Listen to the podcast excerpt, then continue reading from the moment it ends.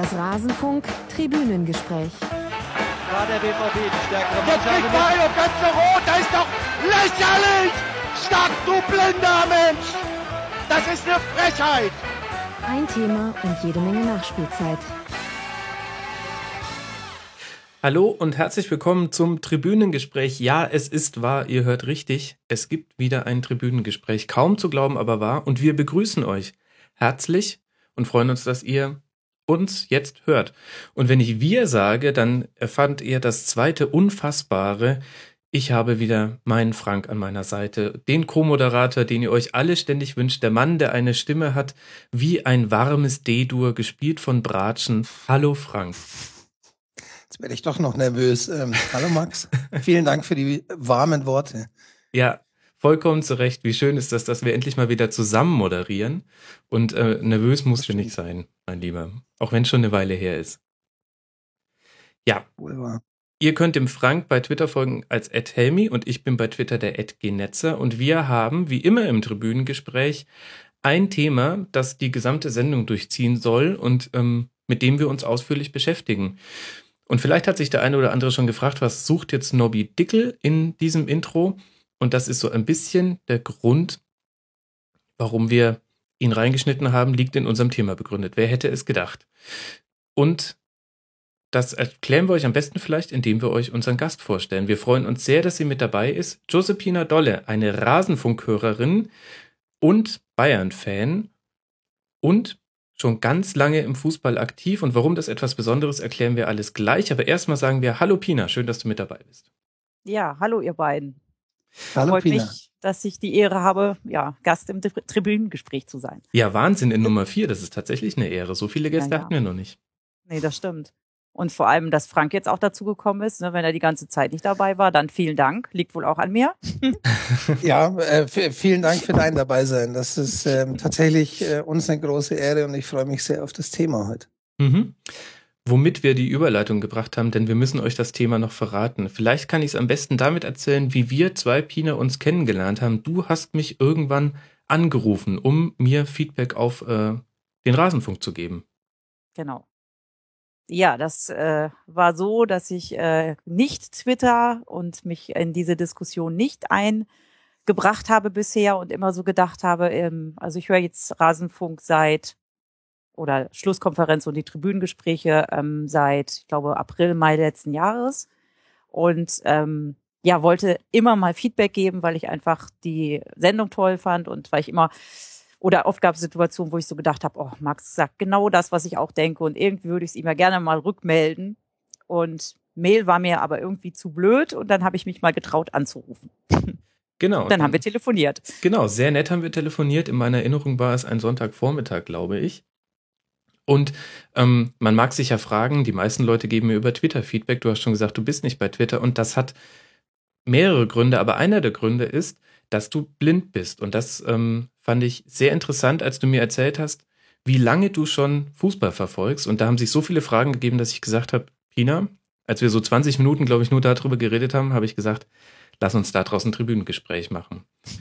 Und deswegen Ja. wollen wir uns damit heute beschäftigen. Magst du uns vielleicht am Anfang kurz einfach ein bisschen äh, zu deinem Hintergrund erzählen? Also seit wann bist du Fußballfan? Wie kommt das? Ähm, Bist du schon von Geburt an blind? Damit wir so ein bisschen wissen, mit wem wir hier reden. Ja, okay. Nur eine Sache, nur damit die Leute nicht denken, nur weil man blind ist, twittert man nicht. Das hat auch wirklich mit persönlichen Entscheidungen zu tun, Ja. ne? bevor da vielleicht irgendein Blinder sitzt und sagt, was hat sie denn? Man kann doch twittern. So, also das ist jetzt ähm, mein persönlicher Grund, dass ich in den sozialen Medien nicht so zu Hause bin. Ähm, ja, ich habe ähm, angeborenen grünen Star, Glaukom, habe die ersten ja vier fünf Jahre noch was gesehen, nicht vollständig, aber so, dass ich schon sehend äh, gelernt habe, mich zu bewegen. Ich glaube, das ist schon auch ja ein großer Vorteil, also räumliche Bewegung, krabbeln, laufen und so, das noch sehend gemacht zu haben, nach Dingen greifen. Ich kann mich noch erinnern an Farben, also ich habe auch mit dem Tuschkasten gemalt und äh, bloß als Kind ja lebt man ja sozusagen in seiner eigenen Welt und kriegt ja nicht so wirklich mit, was mit mit einem selber ist. Also für mich war so, wie ich bin, das alles ganz normal. Mhm. Und insofern kann ich auch gar nicht so wirklich sagen, wann ich gar nichts mehr gesehen habe. Das ging so peu à peu zurück. Also es war schon so, dass der Regelkindergarten mich in meiner Heimatstadt Einbeck in der Nähe von Göttingen ähm, eines Morgens äh, durfte ich halt nicht mehr in den Kindergarten. Ähm, das ist so eine ganz einschneidende Situation, weil ich mich noch heulend auf der Treppe sitzen sah. Mein Nachbarjunge Oliver ging in den Kindergarten und ich durfte nicht mehr mit. Okay. Das war schon sehr einschneidend. Da war ich so, ja, drei, vier, wie das halt so ist, Kindergartenalter. Und ähm, in der Zeit war wohl auch schon von der damals zuständigen Blindenschule mit Internat in Hannover auch mal die Frühförderung bei uns zu, zu Hause. Ähm, und ich bin dann relativ früh, nämlich eigentlich schon ähm, für die Vorschule mit Ende vier Jahre dann ins Internat gegangen, habe also die Biografie als Blinde wirklich durchlaufen an Blindenschulen Mhm. und ähm, würde mal sagen, dass das Sehen so mit fünf, sechs so dann irgendwann weg war. Also meine Anfangszeit in Hannover, da weiß ich noch, bin ich noch nach irgendwelchen Spielsachen, die andere runtergeschmissen haben, hinterhergekrabbelt und habe das wohl auch noch ein bisschen gesehen. Mhm. Aber wann es weg war, weiß ich nicht, weil ähm, es so ist, dass ich ein sehr gutes, ausgeprägtes Gehör habe und eigentlich erst viel später durch ja den zunehmenden Intellekt, den man dann ja halt irgendwann hat, mitgekriegt habe, dass ich eben auch mit geschlossenen Augen nicht gegen eine Wand oder gegen geparkte Autos oder so gelaufen bin. Also dass das eben was auch mit Hören zu tun hat. Mhm. Insofern ist das wirklich auch für meine Umwelt. Also auch meine Eltern können jetzt nicht sagen oder meine Mutter, ähm, wann es jetzt genau so war. Also ich tippe mal so mit sechs. Ja. Ja, und Fußball, um die zweite Frage Mhm. aufzugreifen. Ja, also ich kann mich erinnern, dass ich das erste Mal mit Fußball konfrontiert wurde. Das muss dann wohl um die WM 74 gewesen sein, allerdings nicht mit dem Spiel, sondern nur mit diesem Lied. Fußball ist unser Leben. Ich kann mich erinnern, dass ich im Internat mit meiner Melodika dieses Lied gespielt habe, ohne Bezug zum Fußball. Mhm. Ähm, ich habe einen drei Jahre jüngeren Bruder, der sehend ist. Ähm, und ich kann mich an das erste einschneidende Erlebnis erinnern. Das war 1978, das Endspiel. Mhm. Argentinien gegen Holland. Da war ich sehr betroffen, dass der arme holländische verletzte Mensch mit der Trage vom Platz getragen werden musste und dann die armen Holländer noch verloren haben. Hat mich sehr, sehr traurig gemacht. Ich konnte mit den feiernden Argentiniern überhaupt nichts anfangen. Okay. Und ich habe mit meinem Bruder anschließend immer wieder diese, dieses Spiel nachgespielt und dann musste natürlich Holland gewinnen. Das war so das einschneidende Erlebnis äh, Fußball, das Länderspiel, das ich da halt wohl irgendwie mitgekriegt habe. Mhm. Und ähm, tja, dann kommt so eine Episode zwei Jahre, wo ich gar nicht genau weiß, wie es gekommen ist. Also ich kann sagen, bei der Europameisterschaft in Belgien war ich fit, was Spiele angeht, was äh, ja so was halt so auf dem Platz angeht. Ähm, und in der Zeit im Internat war es halt so, ich sag mal in Hannover, es gab halt HSV und Bayern. Mhm. Also irgendwelche Gestalten, da gab es vielleicht so einen, der irgendwie Kaiserslautern-Fan war. Ansonsten gab es aber HSV, HSV und Bayern. Und ich bin irgendwie durch eine Freundin, vielleicht auch so durch die Bravo, die man natürlich dann auch als junges Mädel gelesen hat. Wir hatten ja Mitschüler, die noch was gucken konnten, die haben das dann halt vorgelesen und so. Irgendwie bin ich halt Rummenigge-Fan geworden. So, und Rummenigge hat bei Bayern gespielt. Ja, da blieb dann ja nichts anderes. Da war ich also Karl Rummenigge-Fan und Du äh, fand interessierst aber in dich also nicht nur für Fußball, sondern auch für Uhren. Was? Sorry. Ich, äh, Was habe ich? ähm, er hat doch Uhren importiert, Ach die so, er geschenkt so. bekommen hätte und musste Ja, ne, da, äh, das war ja schon die Zeit, da hatte ich mit Rummenigge gar nichts mehr am Hut. Ja, ja, nee, Also, nee, schon klar. Ich hatte dann ja mit ganz anderen Leuten nicht. Ja, lass uns Nee, mal, also- bevor du da ins Schwärmen kommst und wir die 80er besprechen, lass uns noch mal zum Anfang zurückkommen, denn Ja. mich würde interessieren, Fußball ist ja ein sehr visuelles Spiel und mir fällt das einfach Ja. schwer, mir das vorzustellen, das alles nicht sehen zu können. Hast du denn eine Erinnerung noch eine, dass du mal Fußball gesehen hast als Kind Nein. oder ist das, findet das komplett in deinem Kopf statt? Das findet komplett in meinem Kopf statt. Es findet durch das statt, was ich höre. Und da ich mich ja durch das Sehen nicht ablenken lasse, höre ich sehr gut und Mhm. merke auch sehr gut, was da gesprochen wird, merke mir sehr gut. Ich habe gerade in der Zeit ähm, äh, dann in, in Hannover natürlich und vor allem, als ich 81 dann auch noch nach Marburg auf eine andere Schule gewechselt bin, Gymnasium für Blinde und Sehbehinderte, war ich ein absoluter Fußball-Radio-Junkie. Mhm. Also ich habe alles gehört, was es da gab und es ist mit heute nicht wirklich zu vergleichen, weil es wirklich sehr, sehr viele auch verschiedene Formate gab. Also gerade auch der Bayerische Rundfunk äh, und WDR, die ich dann ja auch alle, als ich in Hessen war, hören konnte. Ähm, da habe ich einfach ganz, ganz viel ähm, natürlich Spielreportagen gehört. Da gab es einfach auch mehr Fußballsendungen noch ähm, am Wochenende. Freitagsabends ging's los. Es gab mittwochsabends eine Sendung, Samstagnachmittag, Mhm. Sonntagnachmittag. Und die waren weniger, ich sage jetzt mal so, wie sie heute sind. Also wenn man heute zumindest hier oben im NDR 2 die Nachmittagsshow hört, dann ja Kurznachrichten, dann Kurzeinblendungen von den Spielen, Musik. Ähm, ich habe den Eindruck, damals wurde länger eingeblendet.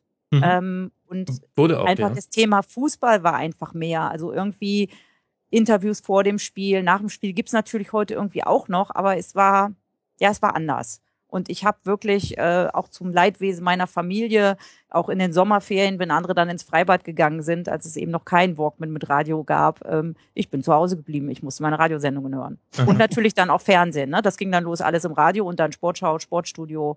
Ich habe im Internat samstags abends immer gelitten, wenn ich mich nicht durchsetzen konnte, äh, in dem Internatsaufenthaltsraum äh, das Sportstudio gucken zu dürfen. Irgendwann gab es dann einen kleinen eigenen Fernsehen, Sehr gut. weil ja, das waren schon immer Kämpfe. Ja, also insofern, ich habe es im Prinzip durch Beschreibungen erlebt. Mhm. Ich habe angefangen, das äh, gehört äh, auch noch dazu, dass ich ähm, mit einem speziellen Lesegerät, was es Anfang der 80er gab, das nennt sich Optacon. Ähm, das war kein sprechendes Lesegerät, wie sie heute auf dem Markt sind, sondern das ist ein Gerät, wo man ähm, eine Handkamera hat, die man über das Schriftgut führt und ähm, den Finger hat man auf dem Gerät auf so einem Lesefeld und durch elektronische Vibration von so komischen Metallstiften ähm, bekommt man sozusagen den Kontrast, also die Schrift, ähm, als Vibration auf den Zeigefinger, auf die Zeigefingerkuppe. Also das heißt, Voraussetzung ist, dass ich die Schwarzschriftbuchstaben gelernt habe, also dass ich die konnte. Und ja, ich habe im äh, Unterricht in Hannover in diesem Lesen mit diesem Gerät bekommen und habe dann natürlich den Kicker gelesen. Mhm. Und einer dieser Lehrer ähm, hat mir damals ähm, ein Fußballfeld ähm, taktil auf so einem Blatt gezeichnet, Mhm. dass ich also wusste, wo sind die Tore, wo sind die Eckfahnen, wie sind äh, die, also wie ist das mit dem Spielfeld, mit der Aufteilung Strafraum und so. Ja, Faszinierend. Fa- fa- Faszinierend, wie man da vor allem rankommen kann. Du hast ja eben jetzt auch gesagt, dass die, dass die Radiosendungen früher viel fußballfokussierter waren. Das, glaube ich, kann jeder nachvollziehen. Das ähm, ist tatsächlich auch so. Ähm, wie, wie wichtig sind denn dann heute auch ähm, so Sachen wie Podcasts für dich? Und ich meine jetzt gar nicht nur klassische Podcasts, also richtige Podcasts wie jetzt den Rasenfunk, sondern auch die Tatsache, dass ähm, Radiosendungen nachträglich abrufbar sind. Ich kann mir vorstellen, wenn man, wenn man viel und gerne ähm, Radio konsumiert, ist das doch eigentlich dann ähm, ja auch ein großer Gewinn. es ist ein großer Gewinn, aber für mich einfach nicht machbar. Ich habe die Zeit nicht. Also Okay. ich selber habe gar keine Podcasts und ähm, ich höre auch längst nicht mehr so viel ähm, Radio. Für mich ist durch die neuen Medien, ähm, um da schon mal vorzugreifen, ähm, ich sage jetzt mal seit bezogen jetzt auf den Fußball seit etwa so 2000 2001 ist für mich ähm, sind für mich die Newsletter ähm, sehr wichtig geworden. Ähm, ich bin zufällig mal über eine Geschichte im Internet über den Spiegel irgendwie auf den Link freistoß.de gekommen. Mhm. Ähm, damals der Pressespiegel, den Oliver Fritsch, äh, Olli Fritsch in, in Gießen damals ähm, mit äh, ins Leben gerufen hat, wo ja ähm, Zeitungsartikel aus der sogenannten ja kritischen ähm, Zeitpresse, also Süddeutsche Zeitung, Frankfurt, äh, FAZ damals und FR und so, also wo im Prinzip mittels des Newsletters ein Pressespiegel konnte man abonnieren und das war für mich wirklich die tolle Möglichkeit, nicht irgendwie im Internet selber recherchieren zu müssen, sondern letztlich anhand dieser ausgewählten Artikel dann tatsächlich, wenn mich das interessiert hat, den, den Link anzuklicken und so auf den original ausführlichen Artikel zu kommen. Und da habe ich einfach ganz, ganz viele Sachen erfahren. Und später kam dann ja noch Fokus Fußball dazu und Elf Freunde Newsletter. Und ich komme oft nicht dazu, das alles zu lesen, aber eine Zeit lang, ähm, gerade als ich auch keine Arbeit hatte, habe ich viel gelesen und ähm, bin dadurch dann einfach auch auf so andere Dinge gestoßen, die man ja sonst über Radio und Fernsehen kaum mitkriegt. Also ich Mhm. sag mal Stichwort Hartplatzhelden. Das ist eine Geschichte, die habe ich von Anfang an mit Unterschriftenliste und dann später auch mit Spenden und sowas mit unterstützt. Das kam ja erst viel später, ja, sage ich jetzt mal, ins, ins ZDF und in die Mhm. Öffentlichkeit. Oder eben auch dieses Thema äh, Blogger. Ne? Da hat, da hätte ich ja sonst auch nie was von mitgekriegt. Und ne, so ob das jetzt Jens Weinreich oder sonst wie Leute sind, jetzt Fokus Fußball auch. Also insofern, mhm. das spielt für mich ähm, eine wichtigere Rolle. So.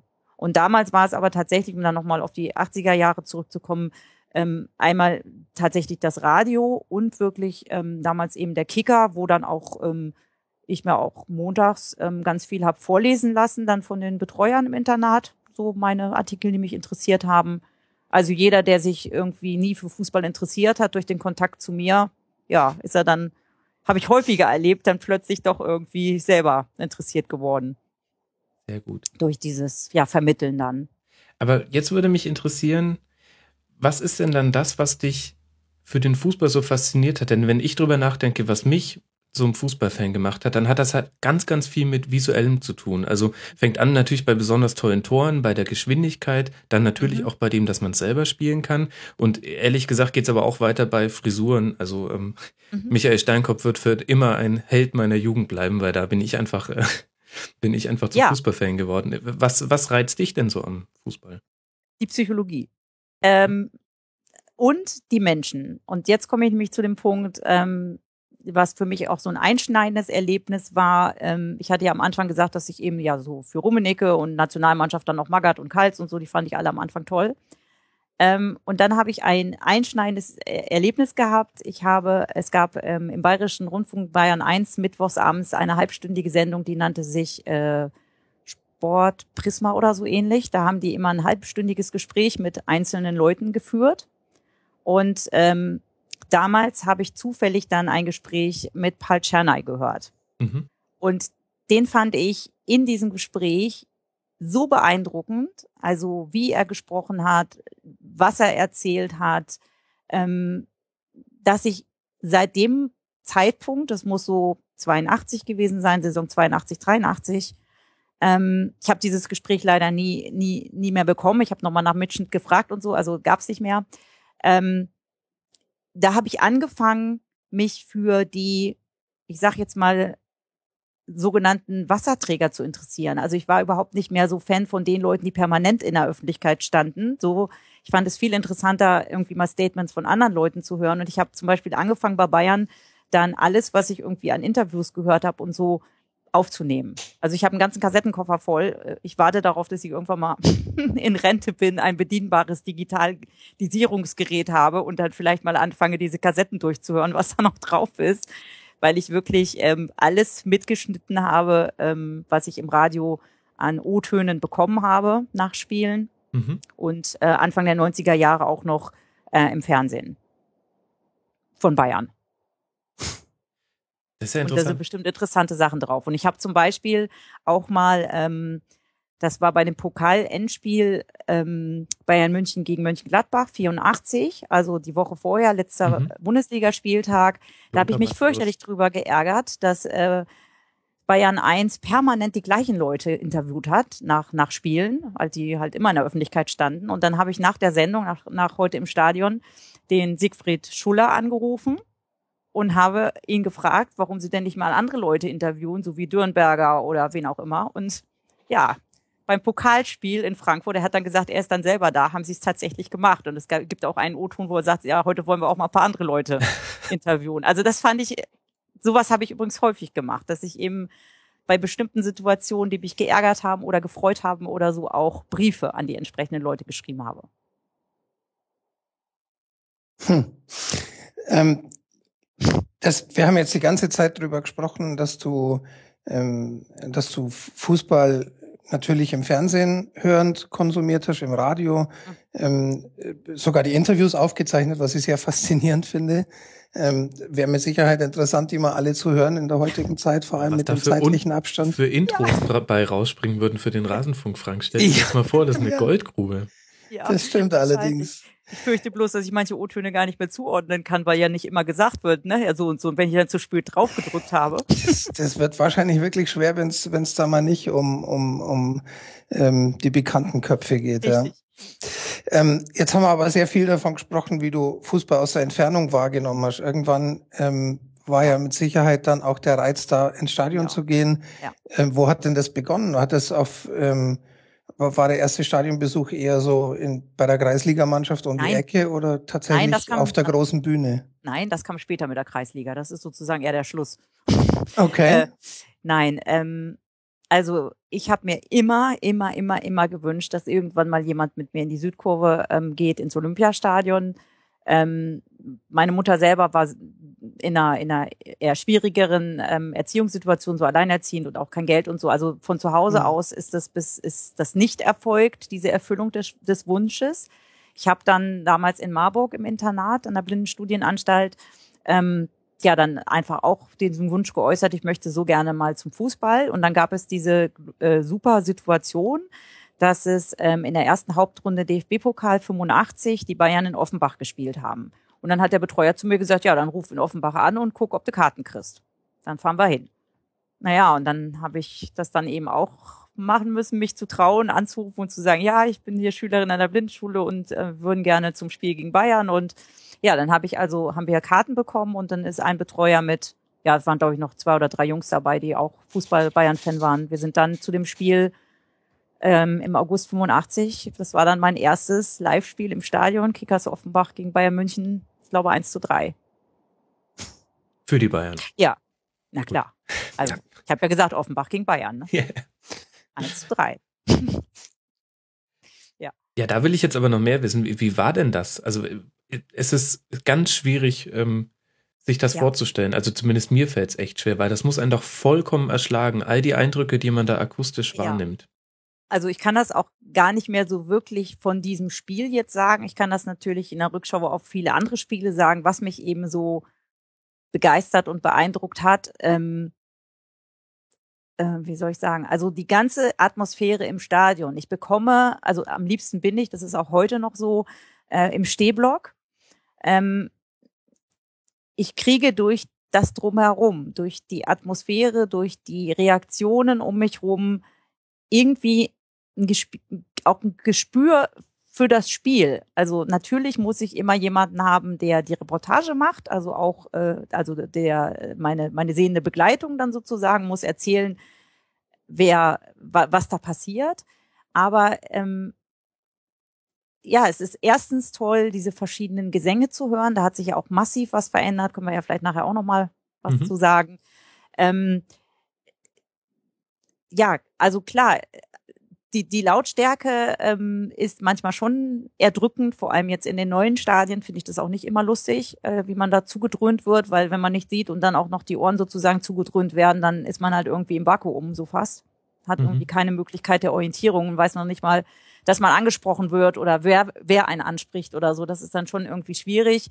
Ähm, der Weg ist natürlich auch interessant. Interessant im Sinne von, manchmal ist es äh, unangenehm, wenn es eben so voll ist und man zerque zerquetscht wird. Andererseits ist es auch interessant, ja, wahrzunehmen, was einfach für Leute so drumrum sind. Und ich war vor allem in den 90er Jahren sehr, sehr regelmäßig ähm, beim Fußball, sowohl in der ersten Liga als auch ähm, bei den Bayern-Amateuren und später auch bei Unterhaching.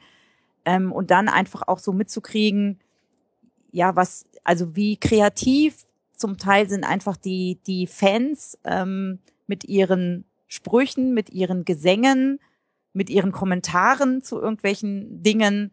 Ähm, das hat es halt auch ausgemacht. Und ich habe einfach durch mein eigenes Dasein, natürlich auch anders sein, ähm, ganz, ganz interessante ja, Menschen auch in diesen Fußballsituationen kennengelernt. Sowohl jetzt auf Fanseite, ja, als auch äh, dann eben auch in manchen Kontakt, in Kontakt mit manchen Beteiligten. Mhm. Ich würde gleich noch mal ganz gerne auf, du hast es gerade eben kurz angesprochen, dass sich die Gesänge verändert haben und Ja. hast jetzt auch gesagt, dass die, ähm, dass, dass diese Kommentare der Fans und ich nehme mal an, du meinst jetzt nicht nur die Kommentare derjenigen, die direkt neben dir stehen, sondern auch eben die, die Mhm. Äußerungen Mhm. der Fans in der Masse. Mhm. Ähm, was hat sich denn verändert da über die Jahre? Waren es nur die Gesänge oder ist es tatsächlich so auch insgesamt die, die Stimmung und die Reaktion der Fans auf Geschehnisse im Spiel? Also ich finde ähm, heute, ich sage immer, eigentlich ist es heute nur noch irgendwie, wir wandern zu einem Event-Tempel. Also, ne, wenn man sich anguckt, wie die Wege ähm, zur Allianz Arena, wenn man zum Stadion geht, dann die Leute bleiben stehen, machen Fotos, ähm, sind mit ihren Smartphones beschäftigt, mit Selfies und keine Ahnung was. In den 90er Jahren war es so, wenn, wenn ich Richtung Olympiastadion gegangen bin oder auch mit den Bayern-Amateuren unterwegs war, es wurde schon in der S-Bahn gesungen. Und zwar nicht Mhm. irgendwie nur drei Leute, sondern man ging singend Richtung Stadion. Ich kann mich an ein Spiel erinnern, das muss so 93, 94 gewesen sein, ähm, April oder so. Also es war zumindest, es war schönes Wetter, Olympiastadion, ähm, Dortmund, Bayern gegen Dortmund. Da war ein riesengroßes Zelt irgendwie aufgebaut. Auf der einen Seite standen die Dortmund-Fans, auf der anderen Seite standen die Bayern-Fans und die haben sich die Gesänge um die Ohren gehauen. Und zwar nicht immer nur dasselbe, sondern jeder hat sein Liedgut. Also die haben sich sozusagen mit ihrem Liedgut schon in Anführungsstrichen bekämpft. Also, ne? Mhm. Und ähm, im Stadion ist es doch heute so, man sehnt doch den Anpfiff dabei äh, herbei, damit nicht nur das Spiel losgeht, sondern damit endlich die die die Kurven was tun können, weil vorher wird man doch zugedröhnt. Mhm. Ich habe im Olympiastadion in der Südkurve damals, äh, wir haben ab halb zwei, viertel vor zwei im Stadion gestanden, äh, weil man erstens so früh sein da sein musste, um irgendwie noch einen adäquaten Platz irgendwie zu finden, wo man einigermaßen gut stehen und der Begleiter gucken konnte. Aber man hat in der Zeit auch gesungen, obwohl damals natürlich auch schon Interviews und Werbung und sowas war. Aber das geht doch heute alles gar nicht mehr. Mhm. Und dann finde ich einfach auch, ich fand es immer interessant in München, jede Saison ähm, ja festzustellen, was haben sie sich jetzt wieder ausgedacht. Und ich finde es im Moment ziemlich nervig, dass meistens ein und dasselbe Lied dann von den Ultras oder von wem auch immer eine ganze Halbzeit geleiert wird, wo es so viel Repertoire gibt. Ähm, ja, und das finde ich mittlerweile einfach ja enttäuschend so. Und ich finde es ähm, schade, dass es eben so ähm, ja dieser Fußball und dieses ja gemeinsame da zusammen hingehen und singen und so, dass es einfach nicht mehr ist. Ja, ich fand es auch kürzlich erst bemerkenswert, als ein Kommentator ähm, bei einem Spiel gesagt hat, hier, ich kann gar nicht mal sagen, um welches Stadion es ging, aber er hat äh, sowas gesagt wie hier, hier kommt man immer gerne hin, hier gibt's spielbezogenen Support. Richtig, Ähm, das ist heute schon etwas Erwähnenswertes. richtig. Ähm, äh, tatsächlich, äh, ja, der, der, der Singsang, der oft äh, aus den Kurven zu hören ist, der überhaupt nicht spielbezogen ist, ähm, hat sich so ein bisschen eingeschlichen und ja, nachvollziehbar. Genau. Und dann finde ich noch interessant, ähm, was sich auch verändert hat.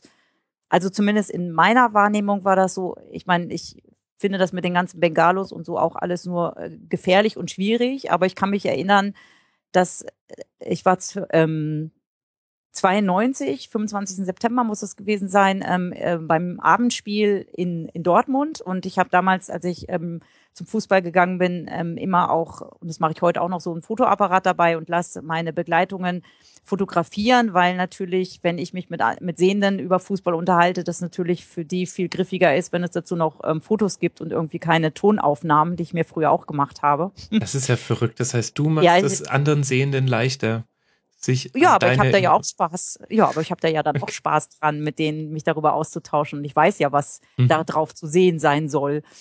Ähm, und und da war das zum Beispiel so, dass dass wir da auch solche ähm, so so ein Bengalos, wie man heute sagen würde, auch auch fotografiert haben. Also dass das toll ausgesehen haben soll, diese farbenfrohen ähm, ja Feuer oder was auch immer man da in der Kurve gesehen hat. So, also insofern muss es das ja in den 90er Jahren auch schon gegeben haben, aber scheinbar irgendwie anders oder nicht so, ich weiß es nicht, Mhm. nicht so kriminalisiert oder keine Ahnung.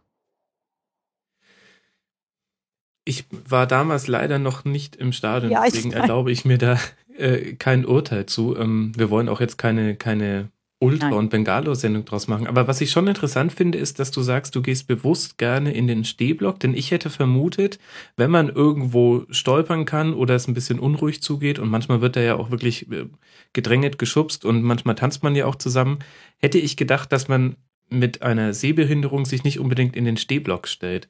Wie reagiert denn so dein Umfeld, wenn du ins Stadion gehst? Wie war es denn früher und hat sich das zu heute verändert? Mm. Also erstmal das mit dem Stolpern und so ist, ist nicht so wirklich das Problem. Das ist dann eher so die Denke der, der Sehenden, die einfach äh, sich nicht vorstellen kann, können, wie, wie man eben als Blinder sozusagen ja Stufen und alles Mögliche bewältigt. Äh, Mhm. Für mich ist eher das Problem, die Treppe zu finden, als sie zu laufen. Das ist immer so der entscheidende Unterschied. Der Sehende denkt immer, ich habe mit, den, mit dem Laufen der, der Stufen Probleme, aber die Probleme sind davor Mhm, okay. durch die Treppe zu finden. Ähm, also erstmal ist es so, dass ich natürlich nicht immer an der richtigen Stelle scheinbar natürlich rufe. Also bis derjenige äh, mir gesagt hat oder ich merke so, da der Ball ist irgendwie jetzt fast vom Tor und ich habe dann immer so, ich brülle mal raus. Also so, ich will ja, dass der Ball da nicht reingeht vom Gegner. äh, also da gibt es schon so Situationen. Es gab schon mal so ein, zwei Situationen, wo Leute ähm, sich umgedreht haben und irgendwie auch so gesagt haben, was das denn irgendwie soll. So.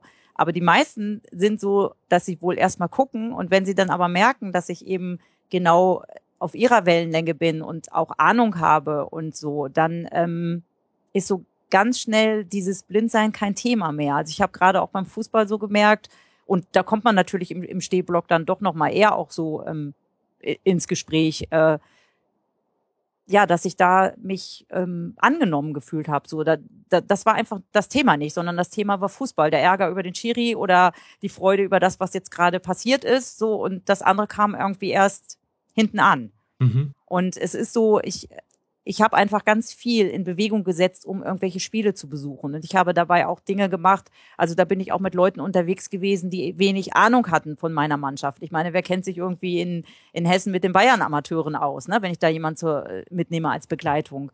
Ähm, der kann mir dann nur sagen, dass die jetzt am Ball sind, aber natürlich nicht die Namen. Und wenn ich was genauer wissen will, dann habe ich halt einfach äh, den nächstbesten, der neben mir ähm, steht, gefra äh, stand, gefragt. Das mache ich heute auch noch so meine Begleitung irgendwas nicht richtig sieht, dann frage ich den nächsten. Dann kriege hm. ich auch eigentlich immer Antworten. Das finde ich super. Da kann man auch ganz gut so eine Kompetenzanalyse seines aktuellen Stadionumfelds machen. ja, da, genau. da, ist es vielleicht ganz gut, dass du im Stehbereich bist, äh, liebe Pine. Lass dir das von jemandem sagen, der, der oft auch sitzen muss, weil er keine andere Karte kriegt. Da sitzen manchmal Leute um einen herum. Da ist es mit dem Fußballsachverstand nicht so arg weit.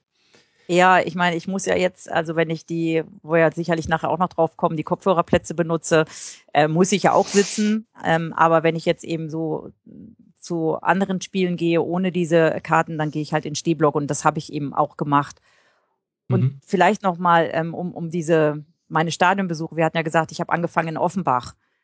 Und vielleicht noch so zwei, drei Stationen, bis es dann mhm. zur Regelmäßigkeit wurde, zu nennen, weil ich die auch ganz interessant finde.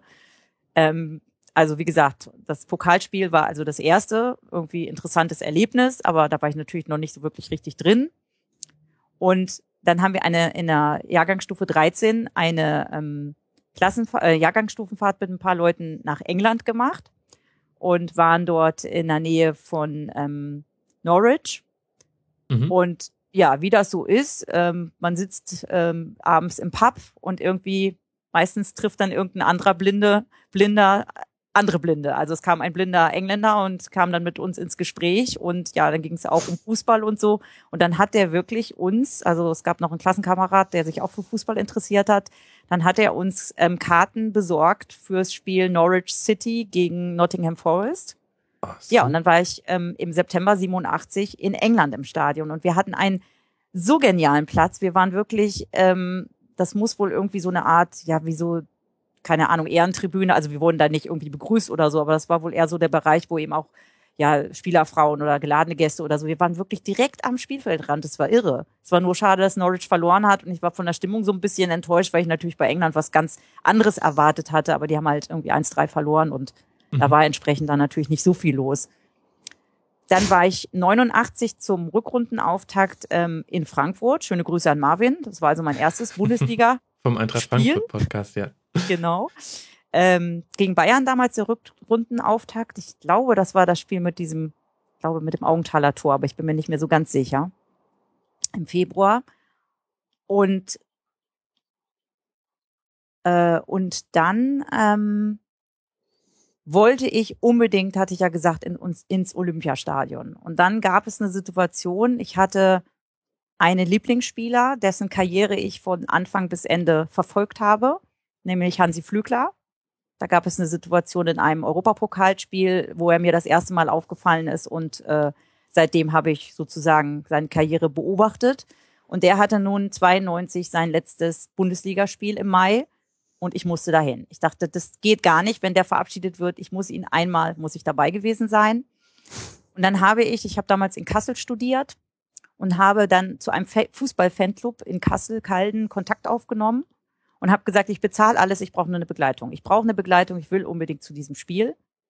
Und dann haben die mir ein ähm, ja, junges Mädel, 16-, 17-jähriges Mädel vermittelt, die mit mir zu diesem Spiel gefahren ist. Und dieses Spiel wäre fast noch durch ÖTV-Streik ähm, ja, ins Wasser gefallen. Also einen Abend vorher war ich bei dem Einbahnhof in Kassel, da haben sie gesagt, es fahren keine Züge und hätte ich nicht abends noch irgendwie im Fernsehen die Hessenschau gehört, wo es dann hieß, ab Wilhelmshöhe fahren doch ICEs am nächsten Tag, dann wären wir nicht gefahren. Und ja, dann habe ich die Melanie angerufen, die war aber schon aus Frust irgendwie dann in die Disco und die habe ich dann erst nachts erreicht. Also es war wirklich, also aufs Messers Schneide und wir sind dann, ja, kann man sich heute auch gar nicht vorstellen, mit dem ICE ähm, hingefahren nach München, haben dann dieses Spiel, wo Flügler und Effenberg verabschiedet wurden, angeguckt. Das war gegen du Duisburg auch ein Spiel, was wirklich alles in sich hatte. Ich glaube sogar eine rote Karte und Elfmeter und ja, und sind auf dem Rückweg, weil es da keine ICEs mehr gab, dann mit dem D-Zug, das muss man sich mal vorstellen, mit dem D-Zug von München ja nach Göttingen gefahren und da hat uns dann ihre Mutter abgeholt nachts.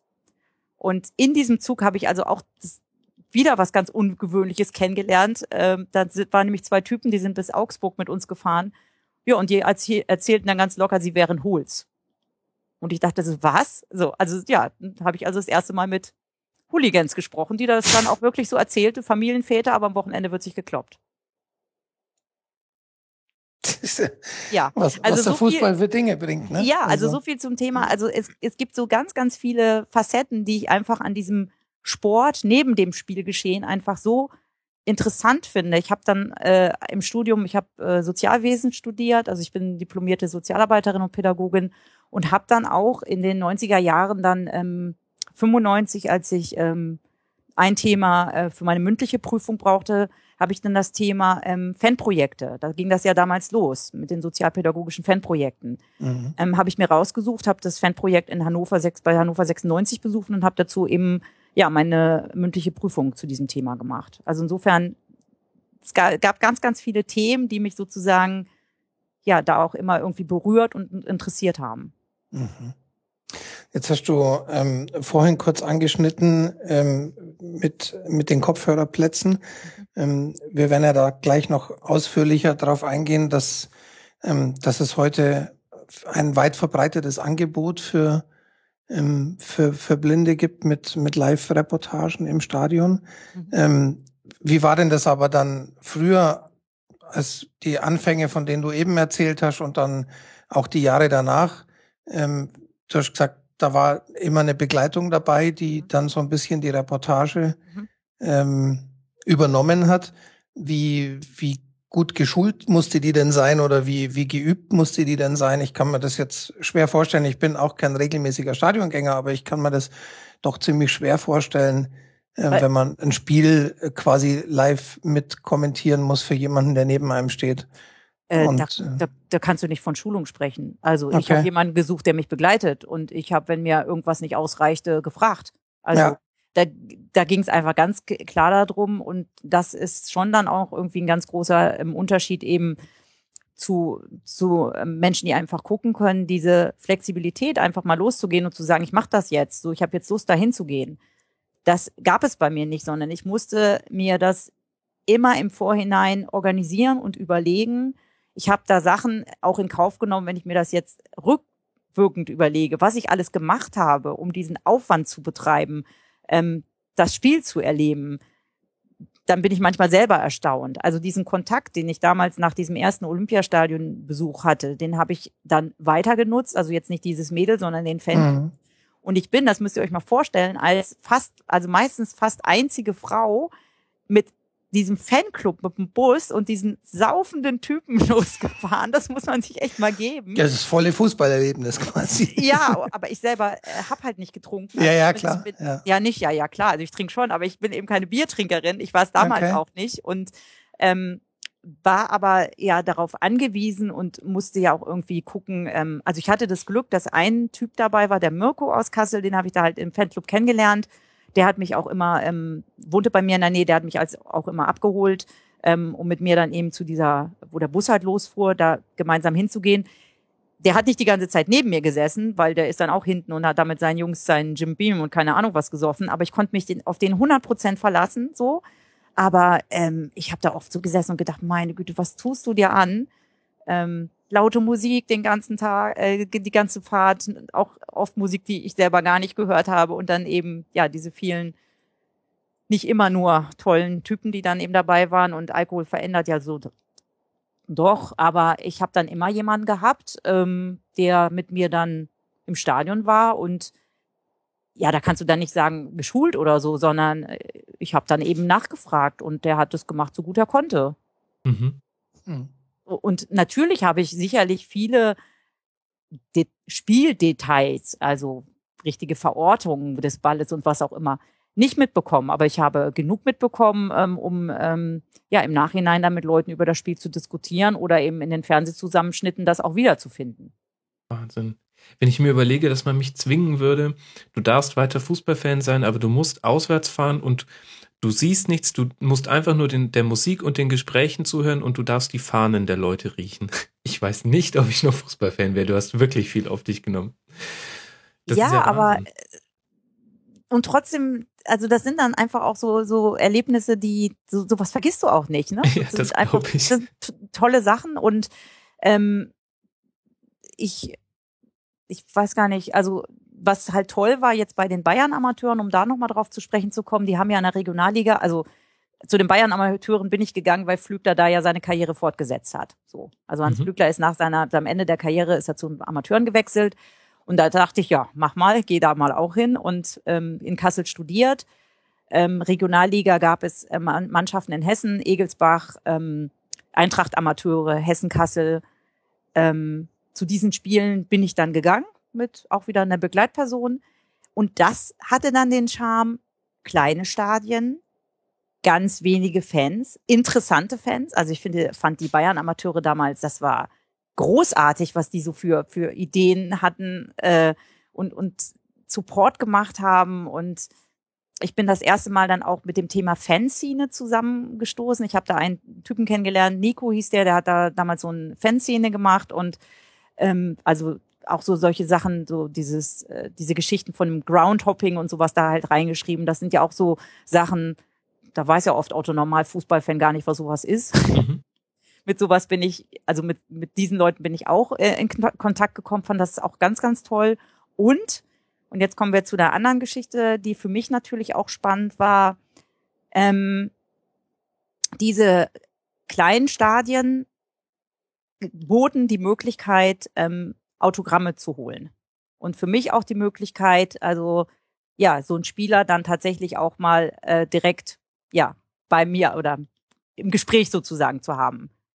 Also ich sag mal, äh, der Sehende hat ja die Möglichkeit, äh, zumindest Le- Leute zu sehen und äh, Bilder zu sehen und ähm, in der Masse dann vielleicht auch eher nochmal an irgendeinem Zaun ähm, hinzugehen, sich abklatschen zu lassen und dann auch zu wissen, wer einen abklatscht. Mhm.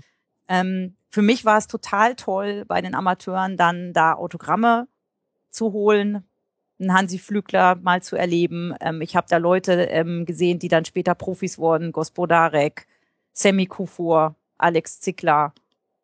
Also es war schon großartig. Und dann eben auch die zwei Spieler, ähm, über die ich dann meine zehnjährige Haching-Zeit erlebt habe, die auch ganz, ganz besonders war. Das waren Matthias Zimmermann und Tobias Hager. Die sind von den Bayern-Amateuren zu Haching gewechselt Mhm. und ich bin mitgewechselt. Ich bin seit, ich bin zwischen 96 und 2008 oder 2010, sagen wir mal, bis dann das unrühmliche Ende kam, ein glühender Haching-Fan gewesen. Mhm. Und das gehört auch zu meinem Fußball-Dasein, auch noch in anderen Bereichen, dass ich, ähm, weil du so gefragt hast, was ich eben auch spannend finde, ich finde so diese kleinen Vereine, die dann irgendwas auf die Beine stellen, ganz überraschend äh, und ganz anders. Also jetzt wie in der ersten Liga Darmstadt zum Beispiel, sowas finde ich einfach großartig. Und das habe ich mit Haching einfach ganz, ganz toll erlebt. Oder eben auch die Bayern-Amateure, die dann zum Beispiel ähm, gegen Stuttgart ähm, im Elfmeterschießen gewonnen haben, gegen VfB im Pokal. Mhm. Das sind, da war ich zwar live nicht dabei, aber zumindest am Radio. Und das sind einfach, das sind tolle Sachen. Und ähm, bei Haching im Prinzip ja seit 96 das miterlebt zu haben, nicht erst äh, in der Bundesliga-Saison zu denen zu stoßen, sondern vorher schon, bot mir ja auch die Möglichkeit, ähm, ich sag mal, wenn wir auswärts irgendwie 20, 30 Leute waren, war das ja viel. Ähm, habe ich auch viele tolle Kontakte ähm, zu Fans gehabt und habe eben auch ganz viele ja Spieler und auch Vereinsfunktionäre eben ja kennenlernen dürfen. Mhm. Und den Aufstieg mitzuerleben und dann, ich sag euch, die schönsten Erlebnisse mit waren wirklich Auswärtssieg, der erste Auswärtssieg in Stuttgart, ich war dabei, der zweite Auswärtssieg in Dortmund, ich war dabei und das Spiel, wo Bayern durch Haching Meister wurde, ah. war ich im Sportpark und das war, war sensationell. Das war so, es war so klasse. Ja, großartig. Das nimmt dir keiner. Gegen mhm. Leverkusen, ne? Ja, das, ich war gegen Leverkusen. Ja, und die ganzen, also ich war da als Haching-Fan und es war schon toll, ja. wenn dann die Bayern-Fans kommen und sich vor einen knien und sich bedanken und so. Das hatte was. und es war das erste, es war das erste Mal, dass ich trotz meiner guten Kontakte äh, keine Karten im Haching-Block gekriegt habe bei dem Spiel. Also ich musste wirklich auf die Gegen, also gegenüber in dem Block Nordkurve, also wo auch die Leverkusener ähm, standen und also es war interessant. In Haching ist ja so, man kommt ja kurz vorm Spiel und ist da in seinem Biergarten und geht erst ins Stadion kurz bevor der Anpfiff kommt. Und im Biergarten, es war alles voller Leverkusen und ich dachte nur, ach du lieber Gott, jetzt muss ich erleben, wie Daumen Meister wird und will ich das wirklich? Und die sagten schon, oh bitte ein Unentschieden und so. Hm. Und wir standen im, im Stehblock und hatten vor uns einen, der Radio dabei hatte und wo wir dann halt äh, mitkriegten, was im Olympiastadion los war. Ja, und dann einfach zu sehen, also ich ärgere mich noch heute und komme immer wieder mit anderen in Diskussionen, die dann anfangen, ja, blöde Haching und hat Leverkusen die Meisterschaft versaut und wo ich echt immer nur sagen kann, wie kann man taktisch so blöd sein? Also Haching kann kein Spiel machen. Also man hätte sich als Leverkusen echt nur hinten reinstellen müssen. Man hätte nur das 0-0 über die Zeit bringen müssen. Haching hätte nichts gemacht. Und was macht Leverkusen? Wir machen hier einen auf schön, schön spielen und laden Haching zum Kontern ein. Da kann ich nur sagen, selber schuld. Und das hat überhaupt nichts damit zu tun, dass Haching denen die Meisterschaft versaut haben. Das haben sie selbst. Gut, ging natürlich auch schlecht los mit einem, mit einem Eigentor ab, dann mussten sie. Aber ja. das ist ja Fußballgeschichte. Richtig. Wie ist denn das? Ich könnte mir vorstellen, wenn du jetzt zum Autogrammjagen gehst, dann geht es dir ja. ja, wie du schon gesagt hast, nicht um das Autogramm, sondern eher um das Treffen mit dem Spieler. Ja. Ähm, ich könnte mir vorstellen, dass das eine Situation ist, auf die viele Spieler unvorbereitet sind, wo man dann recht schnell merkt, wie die so drauf sind. Richtig. Mhm. Was, was sind da so für Situationen entstanden? Kommen daher dann auch dein, dein Fable für, für gewisse Spieler, dass sie sich da besonders gut verhalten ja. haben? Wie sind die so drauf?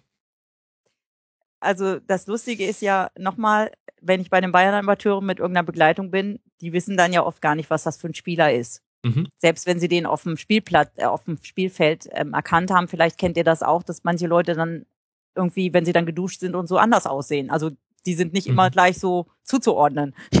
also vor allem die halt nicht so bekannten. Ähm, naja, und dann habe ich gerade bei dann ganz oft äh, zu dem gesagt, ähm, möchte zwar ein Autogramm von dir haben, aber wer bist du? Ich meine, das ist ja schon mal ein bisschen blöd, ne? So, mhm, das ist ein guter Einstieg.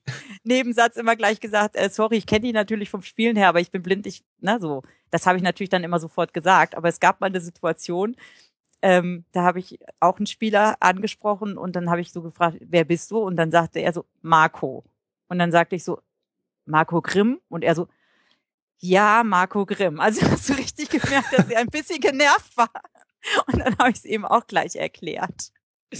Ja, ähm, wie soll ich sagen? Die waren ja unterschiedlich. Also hm also dich interessiert ja die Psychologie, das hast du ja gesagt, mhm. und offen, offensichtlich ja auch ähm, Persönlichkeiten, wenn du ja für Spieler sogar den Verein wechselst, das ist wirklich, finde ich total interessant, weil das ja wirklich eine Art ist, den Fußball anders zu erleben. Ähm, was, ja, wo, wobei was, das dann natürlich oft auch Situationen waren, ähm, wenn ich die Spieler dann halt länger auch höre in Interviews mhm. oder so. Also das ist jetzt nicht nur die okay. persönliche Begegnung, ne? Aber klar, bei der persönlichen Begegnung ist es, ist es schon so, ähm, ja, da gab es natürlich unterschiedliche, ähm, aber diese Begegnungen waren ja, waren ja meistens nur kurz. Ich sag mal, bei Haching gab es schon so Situationen, wenn man dann irgendwie ähm, vor dem Spiel schon Leute mal getroffen hat, Hallo gesagt hat.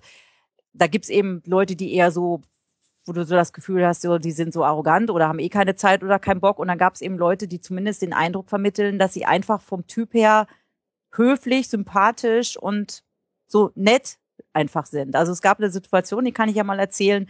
Ähm, da standen wir am Zaun ähm, nach einem Haching-Spiel.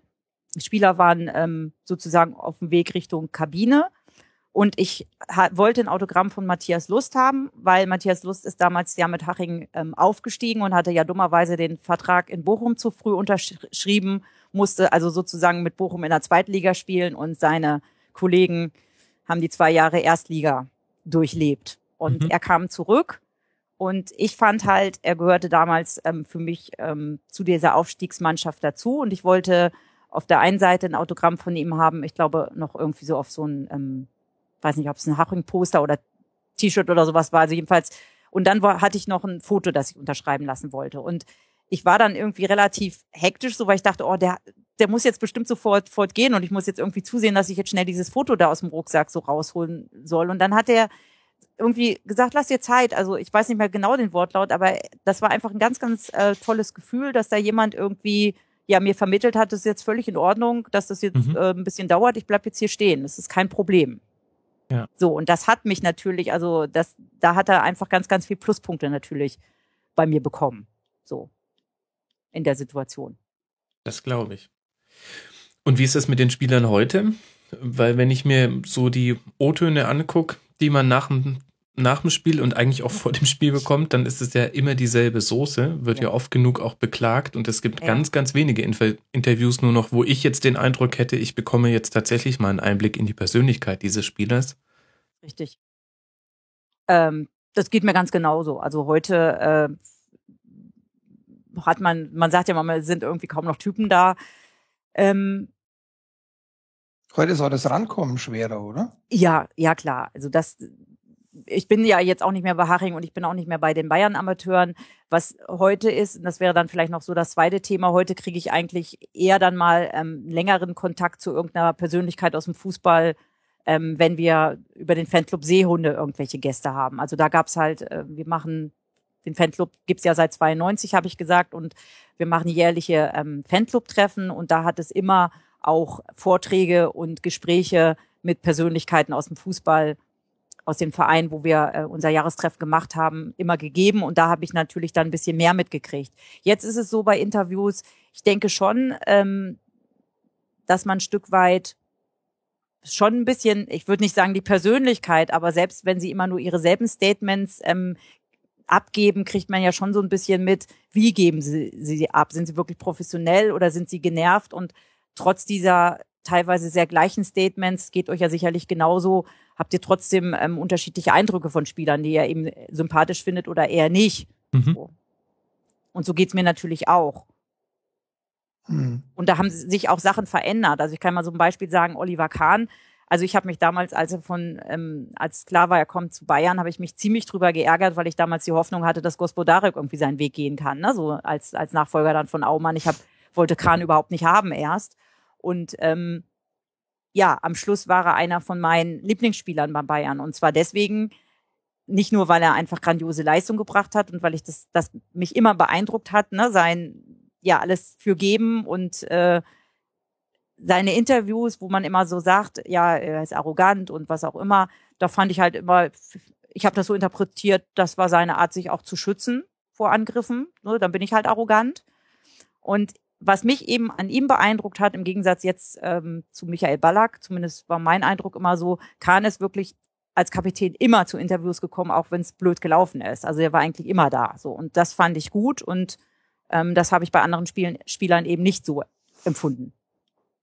Mhm. Jetzt hast du schon ähm, die Seehunde angesprochen und hast mhm. gesagt, 1992 habt ihr euch gegründet. Ähm, magst du uns mal kurz erzählen, um was es sich da handelt und ähm, ja. wie das eigentlich auch kam? Ja. Ähm, Fange ich erstmal davon an, um was es sich handelt. Also jetzt sind wir ähm, der Fanclub Seehunde, Fußball-Fanclub für Blinde und Sehbehinderte, vereinsübergreifend, das haben wir ja schon gesagt. Ähm, wir ja vertreten die Interessen blinder und sehbehinderter ähm, Stadionbesucher. Also wir setzen uns dafür ein. Wir haben uns in den letzten Jahren ganz stark eben für die Kopfhörerplätze in den Stadien eingesetzt. Wir ähm, setzen uns dafür ein, dass auch die Wege zu den Stadien, also ähm, ja, dass sie einfach möglichst barrierefrei sind. Also dass man irgendwie eine mhm. gute Situation hat, ins Stadion zu kommen. Wir möchten die Begegnung zwischen blinden und sehenden Fußballfans ähm, ja initiieren. Ähm, und wollen so unsere Belange und dass es uns überhaupt gibt, ähm, in die Öffentlichkeit tragen, auch in dem ähm, Kontakt mit den Vereinen, also dass Vereinen auch bewusst wird, es gibt ähm, blinde, aber auch andersbehinderte ähm, Fans und auch die haben bestimmte Ansprüche an Plätze, an Sicherheit im Stadion, was auch immer. Für blinde Fans versuchen wir, für blinde und sehbehinderte Fans, ähm, natürlich den Austausch zu ermöglichen, Informationen zu ermö ermöglichen. Wir haben also einmal eine interne Mailingliste, wo wir uns gegenseitig ähm, Tipps geben. Ne? Sind, mhm. Die Leute sind ja in unterschiedlichen Stadien unterwegs, dann kann man mal fragen, ähm, du warst doch schon in Dortmund, wie machen wir das am besten vom Bahnhof dahin? Ähm, wir machen, wir geben ähm, ein Audiomagazin raus, also eine ähm, CD, mit eigenen Beiträgen, ähm, um die blinden Fußballfans, die jetzt vielleicht auch nicht unterwegs sind, gut zu informieren über alles, über unseren Fanclub intern, aber natürlich auch über das Fußballgeschehen. Und ähm, wir führen eben einmal im Jahr, also müssen wir das ja sowieso wegen der Mitgliederversammlung, aber wir führen einmal im Jahr ein, ein Fanclub-Treffen durch. Und die. Anfänge waren so, ähm, unsere Fanclub-Leitung, die zwei Damen, die sind auch immer noch im Vorstand, ähm, Nina Regina, äh, Quatsch, Nina Schweppe und Regina Hillmann. Die beiden ähm, haben damals ähm, Interviews, so als für Schülerzeitungen und sowas Interviews gemacht und ähm, waren Köln- und Bremen-Fans und hatten halt ein Interview mit Christoph Daum irgendwie geführt und hatten sich dann überlegt, so jetzt wollen wir mal irgendwie ein Interview mit Heinkes führen, mit den Bayern, aber da kriegen wir bestimmt keins, sie sind sowieso zu arrogant. Naja, und sie kriegten ihr Interview und sie kriegten nicht nur ein Interview, sondern einfach auch ein guten persönlichen Kontakt zu Jupp Heinkes und zu einem Mitarbeiter bei Bayern München. Und dieser Mitarbeiter hat dann den beiden empfohlen, ja, wollt ihr denn das, die Möglichkeit, die ihr habt, nicht auch anderen Blinden zugänglich machen? Also mal so Interviews mit Spielern mhm. und so, das könnten wir doch hier engagieren. Und so haben die sich dann, ähm, haben die einen Bayern-Fanclub erstmal gegründet. Ich habe davon erfahren, ähm, es gibt Zeitungen, in, es gibt so Zeitschriften in Blindenschrift und in einer dieser Zeitschriften war eine Anzeige, ähm, ja, Bayern-Fans gesucht, wir wollen Fanclub gründen. Und mhm. ich war, glaube ich, erstes Mitglied. Hm. Ich habe mich gleich an die beiden, die haben in Hamburg gewohnt oder wohnen in Hamburg, ich habe mich gleich äh, telefonisch an die gewandt. Und ja, das war so 91. Und 92 im Oktober, übrigens auch noch an meinem Geburtstag, ich darf es ja jetzt mal sagen, haben wir unser erstes Fanclub-Treffen in München gehabt. Und das ist auch was, ja, das. Die Hamburger und aus Kassel oder Göttingen, Hannover ja. und dann trifft man sich in München, ja. Richtig, zum Fanclub-Treffen bei den Bayern. Mhm. Wir waren also in einem super Hotel untergebracht. Also es ist oft so, dass diese Fanclub-Treffen halt ja nur zustande kommen, irgendwie, wenn man zu jemanden ähm, in einem Verein oder wo auch immer Kontakt hat und dann auch deren Möglichkeiten mitnutzen kann. Sonst könnten wir das auch finanziell alles gar nicht so tragen. Also wir hatten dann das Glück, dass wir sozusagen in so einem Vertragshotel, ne, wo halt die mhm. Bundesligisten dann auch ähm, unterkommen, ne? Dass wir dann, also das heißt, seit seit ich im Fettclub Seehunde bin, habe ich dann auch etwas noblere Hotels und sowas kennengelernt. Das war vorher nicht so unbedingt mein äh, meine meine Räumlichkeiten. Ja, also wir waren da in einem Hotel ähm, untergebracht in der Nähe vom Bahnhof. Ähm, das war noch ein kurzes Fanclub-Treffen von Samstagmorgen bis Sonntagnachmittag. Jetzt sind sie immer von Freitags bis Sonntags. Und bei diesem Fanclub-Treffen, wir waren wirklich nur eine kleine Gruppe. Ich glaube, einschließlich Begleitpersonen sieben oder acht Leute. Richtig klein und schnuckelig. Wir haben Mittag ge gegessen im, im Stadion, im Olympiastadion, in dieser Opel, sag mal, Lounge dazu. Mhm. Also im mhm. Raum, wo diese, ne, von, von Opel halt. Ähm, und wir hatten als Begleiter unter anderem von Bayern einen ehemaligen oder damals noch tätigen Ordner, einen Herr Müller. Der hat mich und meine damalige Freundin begleitet den ganzen Tag. Das war natürlich toll, weil der konnte ja noch mal ganz andere Sachen erzählen, was ich denn alles fragen konnte. Ja, und dann haben wir also Mittag gegessen und hatten dann eine Stadionführung. Das war, also beziehungsweise nicht Stadionführung, also wir waren in den Kabinen. Ich habe auf dem Rasen des Olympiastadions gestanden. Das war, das war unglaublich. Also es war ohne Worte. Dann kam das Spiel. Jetzt wollen wir mal gucken, ob ihr fit seid. Oh je. Bayern München, Werder Bremen, 24.10.1992. Das war ähm, Mill? Nee. Nee, ich weiß nicht. Es war eine Niederlage. War eine Niederlage. Es war eine 1 zu 3 Niederlage. Deswegen habe ich mich nicht mehr dran erinnert. Ja, genau. Aber man hatte mir dann doch ein tolles Geburtstagsgeschenk gemacht, nämlich eine Viertelstunde vor Spielende kam Hansi Flügler, um mir zu gratulieren. Ach, cool. Cool. Und dann waren wir abends noch essen und da war dann noch Bruno Labbadia als Gast. Da habe ich also das erste Mal Labbadia kennengelernt und mit ihm gesprochen. Er war noch häufiger zu Gast bei uns, also wir haben ihn in der Zeit noch häufiger gesehen. Ja, und am Sonntagmorgen ähm, das letzte Highlight. Wir waren in dem großen Konferenzraum in der Sebener Straße im Geschäftszimmer und jeder durfte ein Polaroid-Bild mit der Schale machen. Hm. Ja, also ich hatte sozusagen die Meisterschale in der Hand. Und das alles hört sich jetzt, ähm, also das hört sich fantastisch an und ähm, spricht ja auch dafür, dass wenn man die richtigen Leute bei den Vereinen kannte, dann sind Ja. die einem da auch sehr offen und großzügig begegnet. Mhm. Mhm. Ja. Ja. Und, Und- es waren die ersten drei Jahre in München und dann, ähm, ja, also die beiden, die Fanclubleitung ist auch sozusagen perso sehr perso personenbezogen und entsprechend ähm, haben die ihre Vereine häufiger gewechselt. Jetzt sind sie ganz enthusiastische Köln-Fans und sind da auch in der Köln-Szene sehr, sehr aktiv. Ähm, sind da auch mit, mit den Fanbussen und Ultras und sowas unterwegs. Also das, was ich in den 90er Jahren gemacht habe, machen die beiden jetzt. Ähm, und dadurch hat sich das zum einen dahin bewegt, dass wir eben jetzt ein allgemeiner, also vereinsübergreifender Fanclub sind, aber wir haben dann eben einfach auch andere Vereine kennengelernt. Also wir waren in Hannover, wir waren in Dortmund, wir waren in Schalke, ähm, wir waren in Hamburg, wir waren in Mönchengladbach, Leverkusen. Und jetzt mal ähm, nochmal diese Verbindung zu den Kopfhörerplätzen. Wir hatten unser Fanclub-Treffen 1999 in Leverkusen. Und wir hatten als Gast Kurt Vossen dort, der damals ja ähm, Abteilungsleiter ähm, im Fußballbereich bei Bayer Leverkusen war.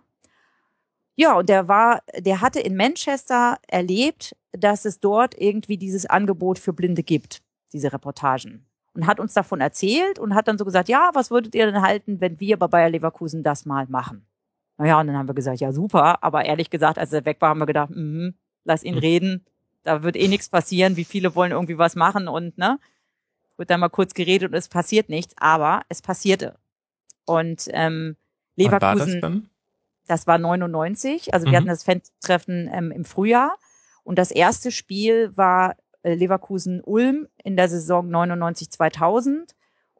Eines der Spiele drauf, das im Dezember, ähm, Leverkusen unter Haching, das war mein erstes Spiel, wo ich dann hingefahren bin mit den Kopfhörerplätzen. Und Leverkusen hatte das ganz toll organisiert. Die haben nämlich als Reporter, jetzt mal zum Thema Schulung und Anspruch, ähm, die haben als Reporter den E-Jugendtrainer gehabt. Burak. Und das Witzige ist, der hat das jahrelang gemacht und jetzt, wenn ihr ihn sehen wollt, müsst ihr euch den Mannschaftsarzt von Bayer Leverkusen angucken. Unser Reporter ist jetzt Mannschaftsarzt bei Bayer Leverkusen. So können die Karrieren gehen. Das, ich wollte gerade sagen, das ist meine Karriere. Ja. Lustiger Umweg vom E-Jugendtrainer Mhm. über ähm, Live-Reportage zum Mannschaftsarzt. Genau. Gibt's wohl auch kein zweites Mal. Aber äh, da hat da hat das Ganze angefangen, 99. Ja. Äh, wir, wir haben im Vorgespräch schon ein bisschen ähm, ähm, äh, zu diesem Thema uns unterhalten und, und du hast schon gesagt, die große, die große Explosion, eigentlich sage ich jetzt mal, die, die große Verbreitung für dieses Ding gab's dann äh, zur Weltmeisterschaft im eigenen Land. Mhm. Vielleicht vorher noch mal kurz. Ja. Also nach, nach Leverkusen äh, ging es dann los ähm, in Hamburg beim HSV und bei St. Pauli. Und äh, dann kamen weitere dazu. Aber die, ähm, die Organisation war sehr unterschiedlich, wie die Vereine das gemacht haben. Also Leverkusen halt den E-Jugendtrainer, da sieht man ja irgendwie schon, okay, ähm, Mhm. das wollen wir nicht einfach nur so irgendeinen Fan machen lassen, sondern das ist schon gut, wenn das jemand macht, der auch von Taktik und sowas Ahnung hat. Ne? Finde ich, ist daran zu erkennen. In Hamburg war es ganz interessant. Also St. Pauli hat es über ein sehr engagiertes Fanprojekt gemacht. Und ähm, ähm, der HSV. Und jetzt kommen wir nämlich zum Thema Qualität. Beim HSV ist es so, dass es dort ähm, einen Studiengang irgendwie, ich glaube Sportwissenschaften heißt der, gibt und einer der Dozenten, ähm, Bruder Jürgen Trede, der hat sozusagen das genutzt, ähm, Studenten, die eben so in den Bereich Sportjournalismus und sowas wollten, äh, sozusagen da die Praxis ähm, zu bieten. Also die haben der hat sozusagen das ausgearbeitet als Dozent, was muss für so eine Reportage wichtig sein, wo, wo unterscheidet sie sich auch zur klassischen Radioreportage, was müssen so Reporter im Stadion, ähm, die vor Ort berichten können, wie muss die Sprache sein, was müssen Leute mitbringen. Und die haben das, das wirklich so gemacht, äh, dass sie, ähm, also er dabei war natürlich und dass sie dann diese Reportagen aufgezeichnet haben und tatsächlich dann im Studium, also als Studieninhalt dann auch besprochen haben. Und dadurch ging das dann auch los, dass so im Laufe der Jahre ähm, auch dieses Know-how ja sich verbreitet hat, verbreitet wurde und dann irgendwann, als das dann Schule machte, ich nehme an, das war dann so Richtung 2006 irgendwann, dass dann auch ähm, die DFL mit auf den Zug gesprungen ist und es jetzt einmal im Jahr auch ähm, so, also seit Jahren schon ein jährliches Reportertreffen auch gibt, wo die Leute auch geschult werden, sich austauschen. Das ist dieses äh, Seminar, über das ich auf der Seehunde-Homepage auch gelesen habe. Genau, oder? was im Januar war. Mhm, genau, genau. zum neunten Mal, glaube ich, stand da. Also ganz genau. Wohl, wohl auch dann in Verbindung äh, mit der WM oder eben im Nachgang äh, zur genau. WM. Genau. Und, äh, und wichtig ist äh, Broder auch immer und, und ähm, ja, den Machern war es auch immer, dass Nutzer auch mit einbezogen werden. Mhm. So, weil die natürlich letztlich das Feedback geben müssen.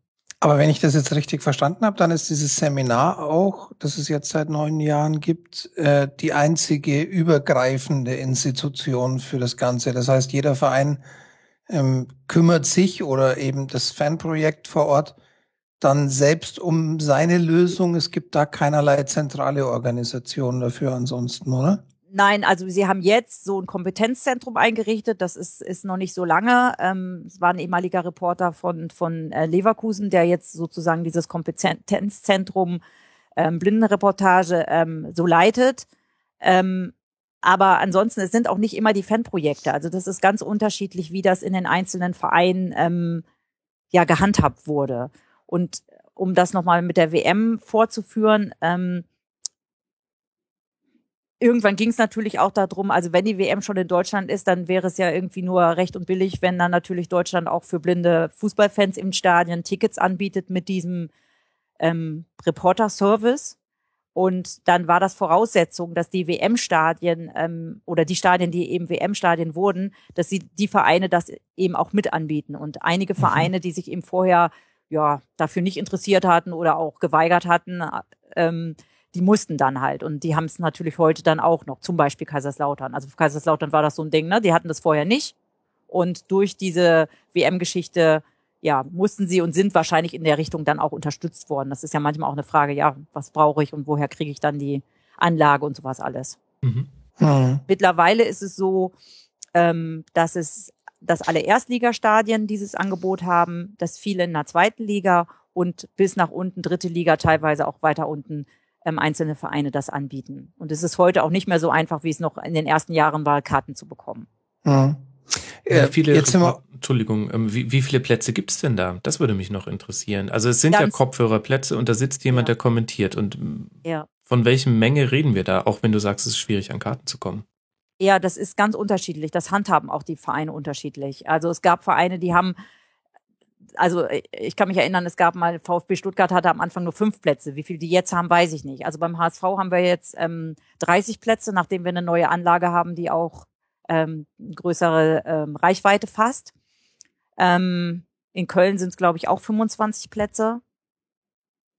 München weiß ich jetzt gar nicht genau, wie viel die haben. Mhm. Ja, so roundabout. Wir sind, wir sind jetzt ohnehin ein bisschen quer in das ganze Thema ja. eingestiegen. Mhm. Vielleicht ähm, sollte man das nochmal ein bisschen so zusammenfassend äh, für die Zuhörer auch äh, ähm, nochmal genauer darlegen, was, was ist denn so eine Blindenreportage im Stadion? Wie kann man sich das vorstellen? Wir haben gerade gesagt, es gibt Kopfhörerplätze. Das heißt, mhm. man ähm, kriegt eine Karte äh, dafür. Du hast jetzt auch gerade gesagt, das ist unterschiedlich gehen wir mal davon aus, man hat jetzt eine Karte und, und kommt ins Stadion, da gibt's die Plätze, da setzt man sich ran, da ist neben dem Stuhl einfach ein Kopfhörerstecker und man steckt den mitgebrachten Kopfhörer ein oder wie läuft das? Hm, das ist in Leverkusen noch so. Ähm, die haben das mit den ähm, Buchsen und den Kopfhörern. Ich weiß gar nicht, ob sie es jetzt nach Verlegung der Plätze immer noch haben, aber als ich vor, vorletzte Saison da war, war es noch so. Äh, die anderen Stadien ähm, machen das ähm, mit diesen Funkempfängern. Also es ist so, dass man, wenn man auf dem Platz sitzt, dann irgendwann so kurz vor, so Viertelstunde, 20 Minuten vor Spielbeginn, kommt dann einer rum, entweder die Reporter oder eben irgendwelche anderen Helfer von dem Verein und verteilen ähm, die Kopfhörer. In manchen Stadien muss man sich das auch abholen, also Kopfhörer und Empfänger.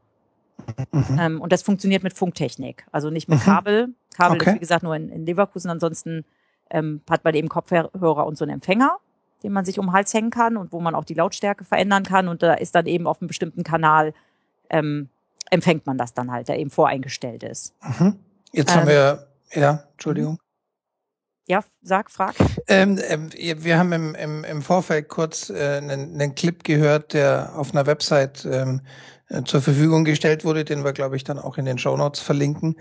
Das hört sich im Grunde, was man da hört, an wie eine normale Radioreportage, oder? So ein bisschen. Äh, Natürlich mit schwankender ja, Qualität, abhängig vom, ja, vom, vom äh, Kommentator, vom Reporter, aber ja. im Grunde klingt es sehr ähnlich. Ja, es klingt sehr ähnlich und für den Ausschnitt mag das auch ähm, stimmig sein.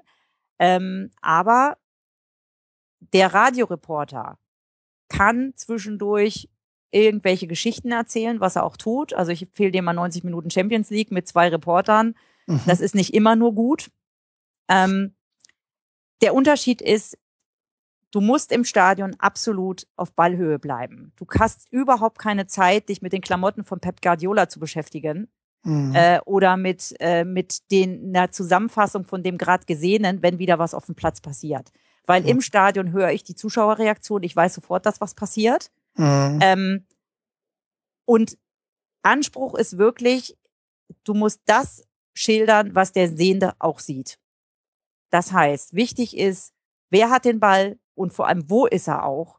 Ähm, Verortung ist so ein Schlagwort dafür. Mhm. Ne? Rechts am Strafraum und zieht jetzt rüber auf die linke Seite und da nimmt, ne, wer auch immer den Ball. Und also also es ist noch ein bisschen hast, mehr detailliert. Äh, die, des Geschehenes auf dem Platz und nicht so sehr nur das Spielgeschehen, wie es bei einer Radioreportage ist. Ja, und vor allem auch, ähm, du musst auch reagieren, wenn plötzlich irgendwas ist, ähm, was die Zuschauer, also weiß nicht, wenn jetzt irgendwas in der Kurve oder sowas passiert. Mhm. Also das erzählt der Radioreporter halt im Nachgang, aber du musst es in dem Moment, weil in dem Moment ja. sieht man es ja. Ja. Ich muss, muss wissen, was da passiert. Und das um die Verknüpfung zum Gehörten direkt herzustellen. Ja, genau. Okay.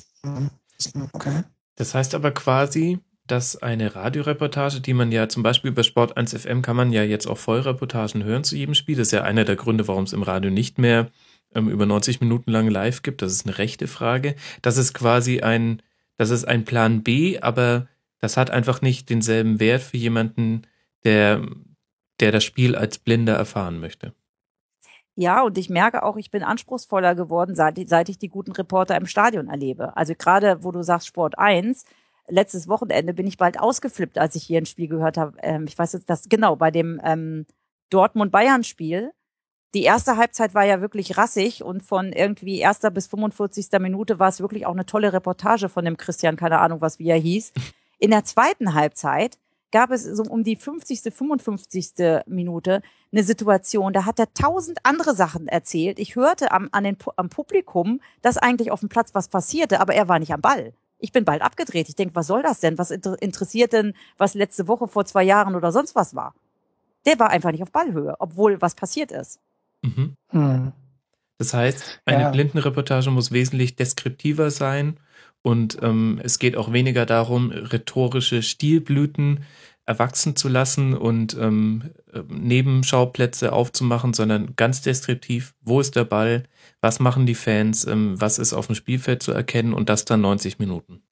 Genau, und wenn, äh, die wechseln sich auch ab, weil das kann einer nicht, die sind zu zweit mhm. so. Ähm, und also natürlich, wenn äh, auch eine Verletzten-Situation, also ich habe jetzt ganz oft durch diese Blindenreportagen einfach auch viel mehr einen Einblick, was da jetzt gerade passiert, wenn da einer behandelt wird. Ne? Weil Radio oder Fernsehen oder so wird das ja nicht beschrieben. Also ich meine, man sieht es ja im Fernsehen und der Radioreporter mhm. sagt einfach, ja gut, ist jetzt eine, eine Unterbrechung so. Mhm. Ähm, klar, wenn du ein langweiliges Ballgeschiebe hast oder wenn irgendwie gar nichts passiert, dann hat ja auch der ähm, Reporter im Stadion mal die Möglichkeit, nochmal was zur Taktik zu sagen oder nochmal eine Szene von ähm, zusammenzufassen. Aber dann muss er sagen, warum er jetzt gerade das machen kann. Also ne, dann gibt's wirklich diesen Hinweis, es passiert jetzt wirklich nichts, deswegen kann ich gerade mal. Okay. Und was auch wichtig ist, ähm, ich meine, die Reporter lernen ja auch immer dazu und man ist ja auch nicht jeden Tag ähm, gleich gut. Äh, deswegen sind die ja auch immer so froh, wenn es dann Feedback gibt. gibt. Ähm, ich habe das jetzt beim Spiel HSV Gladbach ähm, erlebt. Da waren die Reporter am Anfang so ein bisschen im Stress, weil so irgendwas mit Empfängern nicht in Ordnung war. Und dann sind sie relativ schnell so in dieses Spiel eingestiegen. Und was sie wirklich vergessen haben, und das äh, habe ich dann in der Halbzeitpause gleich angemahnt, die haben nicht gesagt, von welcher Seite wer spielt. Und das brauche ich um im Kopf. Also ne, Mhm. ich, ich möchte wissen, spielt Gladbach jetzt von links nach rechts auf die HSV-Kurve oder umgekehrt. Und das haben die einfach vergessen. Aber das ist auch wichtig, sowas zu sagen. Damit dein Bild im Kopf äh, quasi komplett ist. Hm. Ja, und ich auch in die richtige Richtung gucken. Ne? Ich drehe auch dann mal meinen Kopf und bin dabei. ne? Also so. Ne? Oder oder eine Situation, da ist er ähm, ist der Reporter beim 3 zu 2, also Gladbach hat ja kurz vor Schluss noch den Anschlusstreffer ge äh, geschossen. Ich muss ganz ehrlich sagen, ich habe in dem Moment erstmal gar nicht richtig gemerkt, dass da jetzt ein Tor gefallen ist, weil er mit der Stimme überhaupt nicht. Er hat das so, ja, so, Tor. So, und erst anhand der Gladbach-Reaktion und als der Stadionsprecher ähm, äh, das dann gesagt hat, war mir wirklich klar, da ist ein Tor gefallen. Und das geht natürlich auch nicht. Ne? Also selbst Mhm. äh, wenn, äh, wenn die Mannschaft dann verloren hat oder so, aber ähm, du kannst dich ja irgendwie nicht fünf Minuten später freuen. Mhm. Ne? Andererseits gibt es natürlich auch lustige Situationen. Das war dann auch ein bisschen blöd gelaufen. Ähm, da war ich bei in Wolfsburg, bei Wolfsburg gegen Bayern und dann hat ähm, Bayern ein Tor geschossen. Es war aber leider ein Abseitstor und ich war die Einzige, die da rumsprang und jubelte, weil der Reporter etwas länger brauchte, um zu sagen, das war Abseits. auch ein bisschen doof. Mhm. Ein bisschen ist gut. Aber wir, wir hatten, wir haben im, im, Vorfeld, äh, im, im Vorgespräch auch kurz drüber gesprochen. Ich habe vor einigen Jahren mal einen Podcast gehört zu dem Thema Stadion, Blindenreportage im Stadion. Ich äh, bringe leider nicht mehr zusammen, welcher es war und habe es auch im, im Vorfeld nicht geschafft, das äh, zu recherchieren. Ich äh, werde es noch weiter versuchen und das dann in den Shownotes ergänzen, wenn ich es rausgefunden habe. Allerdings kann ich mich erinnern, dass es damals um äh, die Angebote in Hamburg ging und ich glaube um beide, sowohl den HSV als auch um St. Pauli. Und ich meine, dass ähm, einer der beiden, und ich glaube mich zu erinnern, dass es St. Pauli war, diese Reportagen teilweise auch im Netz anbietet hinterher. Ähm, Gibt Ja. es solche Angebote generell? Machen das mehrere Clubs oder mehrere, ähm, ja, ich sage jetzt mal Radios, Stadionsender, das dann hinterher anzubieten? Das wäre ja mit Sicherheit auch mal für den einen oder anderen Hörer interessant, da mal reinzuhören. Ähm, ich weiß es nur von St. Pauli. Da gab es am Anfang auch äh, große Diskussionen, weil's, äh, weil die Leute so ein bisschen Angst hatten, wenn die das jetzt tatsächlich wieder für eine äh, Gruppe von draußen auch machen, also jetzt quasi für Netz, Mhm. ähm, vergessen sie dann ähm, nicht, dass es wirklich darum geht, dann ähm, wirklich das tatsächlich für die Leute zu tun, die eben im Stadion sind, also für die Blinden. Also ne, Mhm. es war so ein bisschen Angst, ob man dann wieder so in die Gefahr gerät, dass man doch von diesen Nebenschauplätzen und sowas dann erzählt, ne, weil es eben für Mhm. die Fans draußen ist. Aber das hat Pauli wohl ganz gut hingekriegt. Also ich habe jetzt keine ähm, Beschwerden darüber gehört, dass die Reportage sich ähm, verändert hat. Kann ich mir bei dem Reporter auch nicht vorstellen, weil das wirklich ähm, ja lebt. Okay. Ist Der aber HSV tatsächlich also- nichts, was, nee, was, nee. was äh, auf breiter Ebene angeboten wird. Nein, also in Österreich ist es so, äh, die machen ja ein ganz anderes Konzept. Die äh, haben ja sozusagen ähm, die Reportage im, also Reporter im Stadion, die also die Stadionreportage machen, gleichzeitig auch äh, den Fernsehbildschirm haben und das, was die sozusagen reportieren, kommt auf die Kopfhörerplätze im Stadion, aber auch gleichzeitig ins Radio in Österreich und eben äh, für die Audiodeskription bei der Fernsehübertragung von den Spielen. Und Mhm. das ist eine Geschichte, das läuft da wohl ganz gut. Ich kann es mir gar nicht vorstellen, weil es für mich drei völlig verschiedene Zielgruppen sind. Mhm. Mhm, also zumindest Aber Radio und Deskription ähm, finde ich schon unterschiedlich. Ähm, Ja, und eben wirklich auch Stadion und Radio. Es ist nicht das, dasselbe. Wahrscheinlich würde die Deskription noch eher mit, mit, mit Stadion äh, zusammenpassen, ähm, als, als die Radioreportage, ja. Ja, auch nicht, weil ähm, du im Stadion ja manchmal Sachen siehst, die die Kamera gar nicht Ja, einfängt. wir Okay, haben im das stimmt Moment, natürlich wieder. wir haben ja. im Moment die ersten Versuche. Es gibt ja jetzt ähm, die NDR-Spiele, also im dritten die ähm, Regionalligaspiele ähm, mit norddeutscher Beteiligung, die der Norddeutsche Rundfunk überträgt. Die sind seit dieser Saison ähm, mit einer wirklichen Audiodeskription.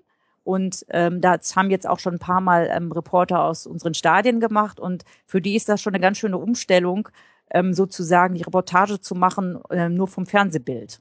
Mhm. Mhm. Weil, ne, ihr könnt das ja mal selber euch dran erinnern, was teilweise ja manchmal ähm, von der Kamera dann eingeblendet wird. Dann hast du ja wirklich nicht mehr das Spielgeschehen, ähm, sondern tatsächlich ähm, irgendwie eben nur Pep Guardiola oder was auch immer im Bild. Mhm. Mhm. Schwierig, ja. Ne? Oder, Teilweise schwierig, oder, ja. ja. Oder eben den, den auf der Tribüne sitzenden ne? Pinguin.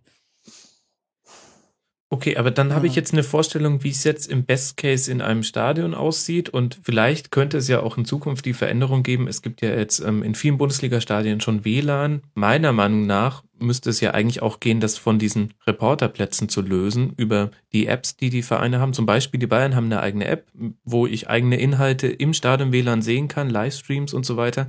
Eigentlich müsste man da mal den Impuls setzen, könnt ihr da nicht auch die Blindenreportage hin streamen, dann ist es nämlich nicht mehr an ein Ticketkontingent gebunden, ob ich das verfolgen kann als Sehbehinderter. Wäre jetzt so mein erster Gedanke gewesen. Also, das ist die Stadionsituation. Und Wäre wahrscheinlich auch technisch eine, eine Herausforderung wegen Zeitversatz. Äh, Das normale Streaming hat ja gerne das äh, Mhm. Latenzproblem. Das müsste man dann natürlich irgendwie so speziell lösen, dass da möglichst nicht mehr als eine, als eine halbe Sekunde oder Sekunde ähm, Versatz vorhanden ist. Da hast du recht, ja. Okay. Lassen wir diesen, diesen Einfall von mir, der dann ja. doch nicht so glorreich war, wie ich dachte, ähm, lassen wir den mal hinten an. Aber das ist die Stadionsituation, das kann ich mir jetzt sehr gut vorstellen in so einem Best-Case-Szenario. Aber jetzt kannst du ja nicht immer ins Stadion fahren. Man hat ja leider auch noch andere Dinge zu tun. Ja. Wie ist es denn? S- Geben dir Radioreportagen etwas oder auch Sport 1 FM? Ist das dann ein, ein gutes ähm, Methadon, ähm, was den Stadionbesuch ersetzt? Oder wie konsumierst du von zu Hause aus Fußball am liebsten? Ja, eigentlich schon so. Also Radio und wenn ich Spiel, Spiel genauer hören will, das finde ich schon einen tollen Service, dass ich jetzt eben zum Beispiel, weiß ich nicht, Gladbach oder so da mal in ganzer Länge, ne, oder die Bayern hören kann, wenn es eben nirgendwo anders läuft, weil ja Radio gut während der Champions League und so. Also gestern hatten wir dann auch ähm, Dortmund an hier über ähm, Kabel, also Internetradio ist das dann glaube ich, ne, oder Kabel. Mhm. Also jedenfalls diese Eventsender, also äh, ähm, WDR-Event hatte das komplett ähm, übertragen. Das, das höre ich dann ähm, schon. Ansonsten ist es ja ähm, so, wenn wir hier NDR hören, dann ist es immer gut, wenn München gegen norddeutsche Club spielt, weil es dann äh, ein bisschen mehr an äh, Berichterstattung gibt. Ja, also es gibt mir schon noch was. Es gibt natürlich auch Situationen, muss ich auch ganz ehrlich sagen, da ziehe ich dann doch manchmal auch die, ähm, wenn, wenn eben mehrere Sachen gleichzeitig angeboten werden, die Fernsehreportage vor. Ein Bela Reti zum Beispiel, weil ich dann einfach die Stadionatmosphäre besser mitkriege, als wenn ich dann die Audiodeskription dazu höre, weil das haben sie technisch teilweise noch nicht so gut hingekriegt, Mhm. dass dann die Atmosphäre richtig da ist. Und ich finde es schon auch immer noch interessant, ähm, ja, rauszuhören, ja, die Fangesänge oder was auch immer. Mhm. Es kommt dann ja auch drauf an, in welcher Situation jetzt gerade auch das Fußballspiel läuft. Guckt man es mit wem zusammen oder. Ja. Was ganz schrecklich ist, äh, und das wäre dann wieder die Geschichte mit äh, Zeitversetzung, wenn du dann eben Radio hörst und der andere guckt Fernsehen und ähm, ja, bei mir fällt der Elfmeter halt früher so und Mhm. ich schrei dann und dann kriege ich richtig Ärger mit meinem Göttergarten im Nebenzimmer. St- Stell dir vor, der andere guckt Sky Go, dann, ähm, dann Ja. weiß es schon eine Viertelstunde. vor. Ja, aber da hat man Ja. wenigstens äh, noch eine gute Minute, um sich schon zu entschuldigen, bis dann auch die Szene kommt, wo man sich wieder konzentrieren muss. Das ist ja dann wenigstens ganz gut. Ja. Ja, spannend, aber du bist ja dann noch viel, viel mehr vom Kommentator abhängig als äh, sehende Fußballfans, wo es ja auch schon genügend gibt, äh, die einen äh, sterbenden Schwan mimen, sobald äh, Kommentator XY kommentiert und ähm, dann ähm, wird fröhlich getwittert, Stadionoption jetzt und zwar sofort mit vielen Ausrufezeichen. Mhm.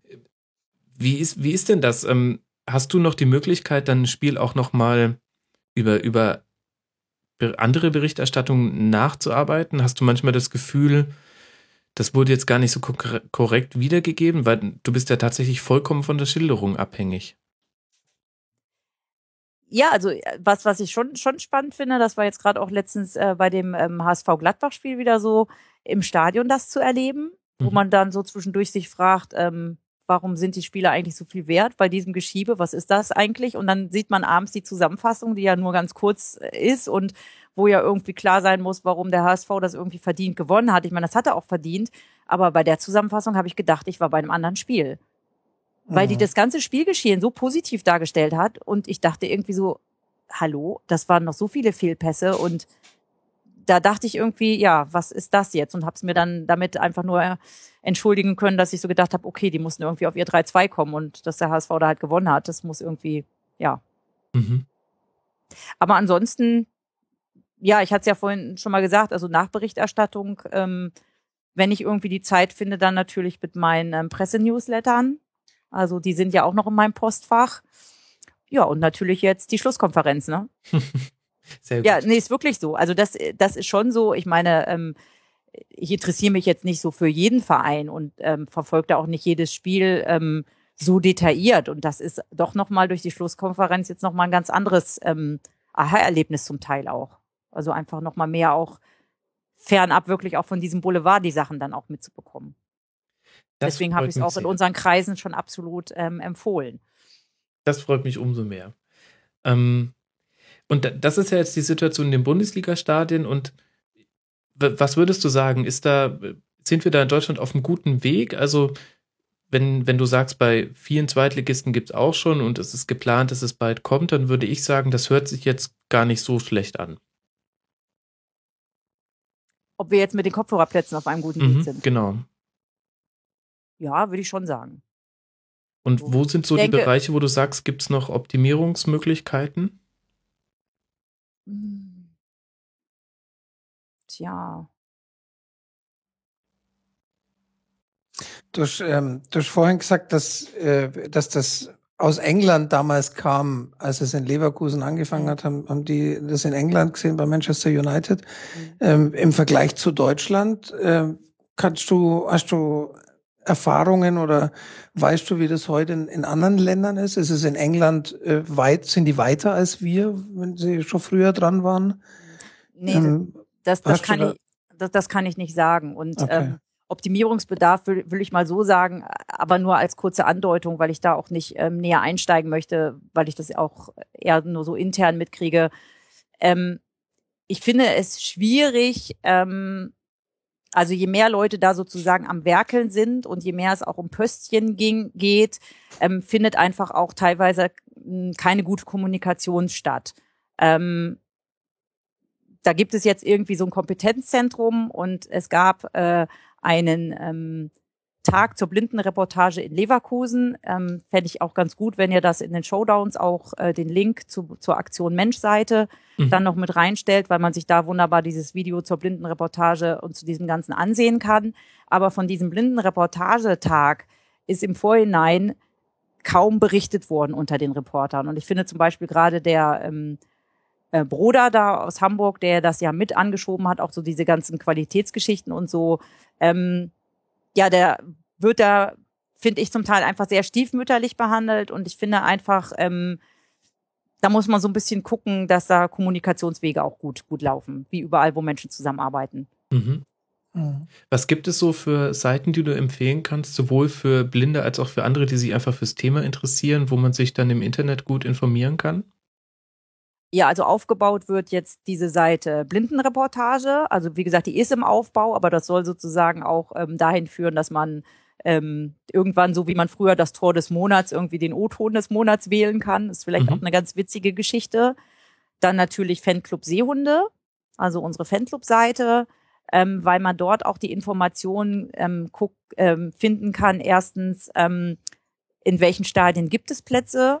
Und wir versuchen auch das immer aktuell zu halten, ähm, wie man an die, diese Tickets kommt. Also ne, die entsprechenden Kontakte und so. Mhm. Übrigens, Würzburg Kickers startet jetzt auch damit. Wollte ich nur mal so sagen, Sehr dem gut. Frank. Was mir? Ich komme aus der wir? Ecke Würzburg ursprünglich.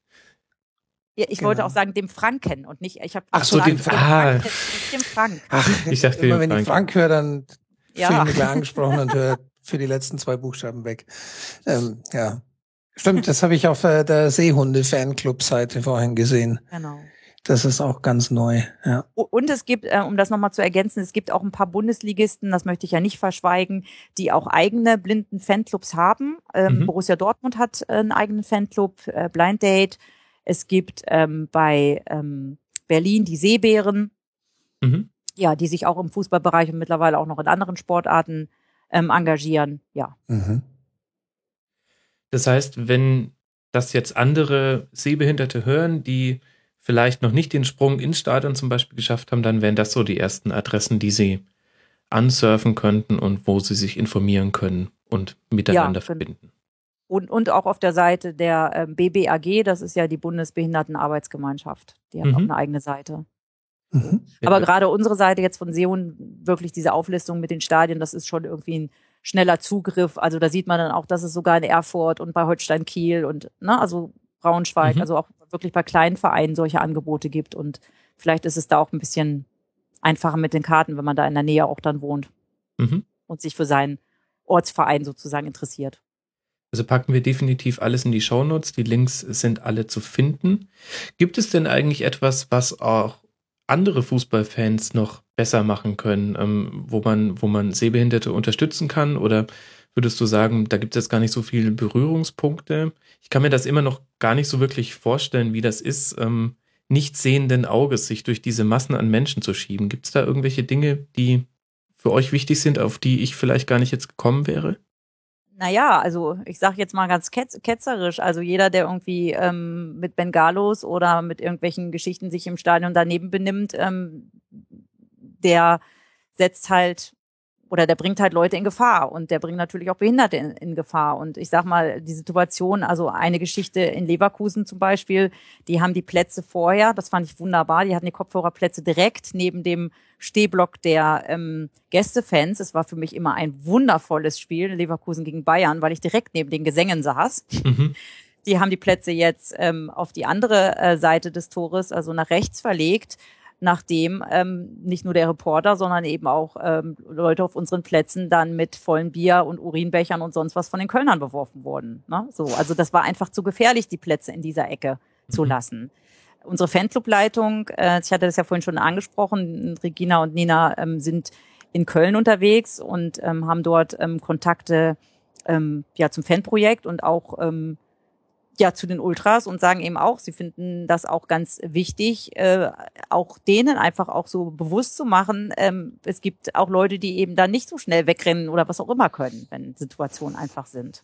Mhm. Insgesamt würde ich mir wünschen, das äh, ist aber jetzt nicht nur bezogen auf ähm, Fußballfans, sondern das ist ja so generell, ähm, ja einfach ähm, offen offen zu sein und wenn man eher unsicher ist, ähm, nicht irgendwie die Augen schließen und sich an die Seite stellen und vorbei, versuchen vorbeizuschleichen, sondern eher irgendwie zu verbalisieren. Also ich finde das ganz oft ähm, schwierig ähm, im Kontakt mit Sehenden, dass ich kann das immer erklären. Ich weiß, warum Sehende sich so verhalten, aber es macht es mir eben noch schwieriger, wenn Leute eben einfach versuchen, ähm, sich um die Situation zu, drumherum zu lavieren. Also leise zur Seite zu gehen ähm, und ich gehe dann vielleicht mit meinem Stock trotzdem in die Richtung, wo die Leute gerade stehen. Also eine Ansprache, Achtung, hier stehe ich oder mhm. ähm, kannst du schlecht gucken oder irgendwie, also lieber offen verbalisieren, als irgendwie ja zu meinen, ah, ich habe da jetzt Angst vor und hm, hm, hm. finde ich mhm. sehr schwierig. So. Und ja. die Situation, sage ich jetzt mal, ähm, vor einer, vor einem ähm, Eingang zur S-Bahn nach dem Spiel, wo man mhm. eben zerquetscht und zerdrückt wird, die ist ja nun, also muss ich euch nicht sagen, die ist ja für alle schwierig. Und wenn du dein kleines Kind dabei hast, ist es irgendwie auch schwierig. Und wenn du dann eben ähm, ja so Besoffene dabei hast, die nicht mehr so genau wissen, was sie tun oder einfach nur gut drauf sind und jetzt wollen wir mal von hinten, oh, jetzt springen wir da mal rein und schubsen so ein bisschen. Also da gab es jetzt auch so zwei, drei, zwei, drei Situationen, wo ich so gedacht habe, boah, muss ich mir sowas irgendwie noch so antun, weil ich wirklich das Gefühl hatte, ja, ich werde zerquetscht, obwohl mein Begleiter groß ist und versucht, so einen Raum zu schaffen. Mhm. Aber da muss ich auch sagen, es gibt immer, und das möchte ich auch an dieser Stelle ganz deutlich sagen, ich habe immer in diesen ja, angstbesetzten Situationen immer wieder auch erlebt, ähm, dass andere Leute wahrnehmen, dass ich mit meinem Blindenstock, dass ich da bin mhm. und versuchen, ähm, die anderen, ja, also mich quasi zu schützen. Also es ist wildfremde Leute. Also, ne, die Mhm. dann versuchen, die entweder sogar sagen, ey, pass doch mal auf, oder die wirklich versuchen, mit ihrem Arm irgendwie diesen Freiraum so Mhm. zu schaffen. Und das finde ich schon auch sehr schön so. Ja, es reduziert sich dann letztlich dann doch wieder einfach auf äh, gesunden Menschen, Menschenverstand und Respekt im Umgang miteinander, wenn man ehrlich Richtig. ist. Ähm, Ganz genau. Klar, und der fehlt halt natürlich oft in, in, bei vielen in solchen Situationen, in, eben wie du sagst, betrunken oder im Siegesrausch oder wie auch immer. Ganz Da genau. wäre einfach ein bisschen mehr Respekt wahrscheinlich insgesamt angebracht und speziell natürlich Menschen gegenüber, die dann äh, zusätzlich eingeschränkt sind. Ja. Ja, aber so gru- grundsätzlich ähm, ähm, nochmal, ich habe es ja vorhin auch schon mal gesagt, äh, durch diese vielen Erlebnisse im Fußball und so habe ich einfach durch dieses gemeinsame Interesse, meine Offenheit, aber eben wirklich auch so dieses, ja, da ist man dann zusammen im Stehblock, ähm, auf der gleichen Wellenlänge, habe ich wirklich einfach auch viele tolle Kontakte ähm, kennengelernt. Teilweise sind sie noch, teilweise natürlich nicht mehr, weil sich ja die Lebenswege einfach verändern, aber Hm. das sind einfach, da habe ich viel, viel Positives auch draus gezogen. So. Mhm. Ja, ja, gut, und du hast äh, Dinge erlebt, meine Güte, Norwich City gegen Nottingham Forest im September 87. Ähm, da lecken sich andere die Finger nach. Also ähm, schon erstaunlich, was man dann auch wirklich, wenn man einfach begeistert für die Sache ist und viele Dinge auf sich nimmt, hast du ja auch thematisiert, dann ähm, kann man schon auch wirklich tolle Sachen erleben. Und das dann auf eine ganz andere Art und Weise. Wie ist es denn jetzt, wenn du heute so im Amateurfußball unterwegs bist? Äh, ich, ich könnte mir vorstellen, so ganz banale Frage, aber wenn neben mir jemand stehen würde, der Sehbegleitung ist und der dann die ganze Zeit das Spiel kommentiert und das dann vielleicht nur so mittelgut macht, ich, ich weiß nicht, ob ich das aushalten könnte. Ich weiß nicht, ob ich dann nicht entweder sagen würde, kann's ich bitte machen, oder ob ich ähm, den Platz wechseln würde. Ist dir sowas schon mal passiert? Fühlen sich die Leute vielleicht auch manchmal gestört? Ähm, ja, so ein, zweimal hat das schon, also ich habe das schon mal erlebt, dass jemand mal verbessert wurde.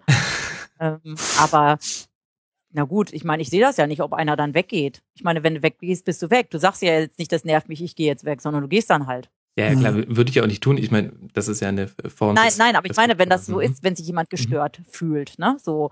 Ähm, was ganz witzig ist, also weil du jetzt den Amateurfußball ansprichst, ich hatte das ja vorhin auch schon angedeutet, ähm, ich bin, also 2006 war so ein Jahr, ähm, da habe ich irgendwie so, äh, war ich irgendwann mal satt, weil ich eigentlich alles erlebt habe, was man erlebt leben konnte. Ich bin mit Bayern Meister geworden und war sozusagen in, beim letzten Heimspiel da. Ich war das erste und einzige Mal beim äh, Pokalspiel in Berlin und habe da den Sieg miterlebt. Ich bin Weltmeister geworden, weil ich bin großer Italien-Fan.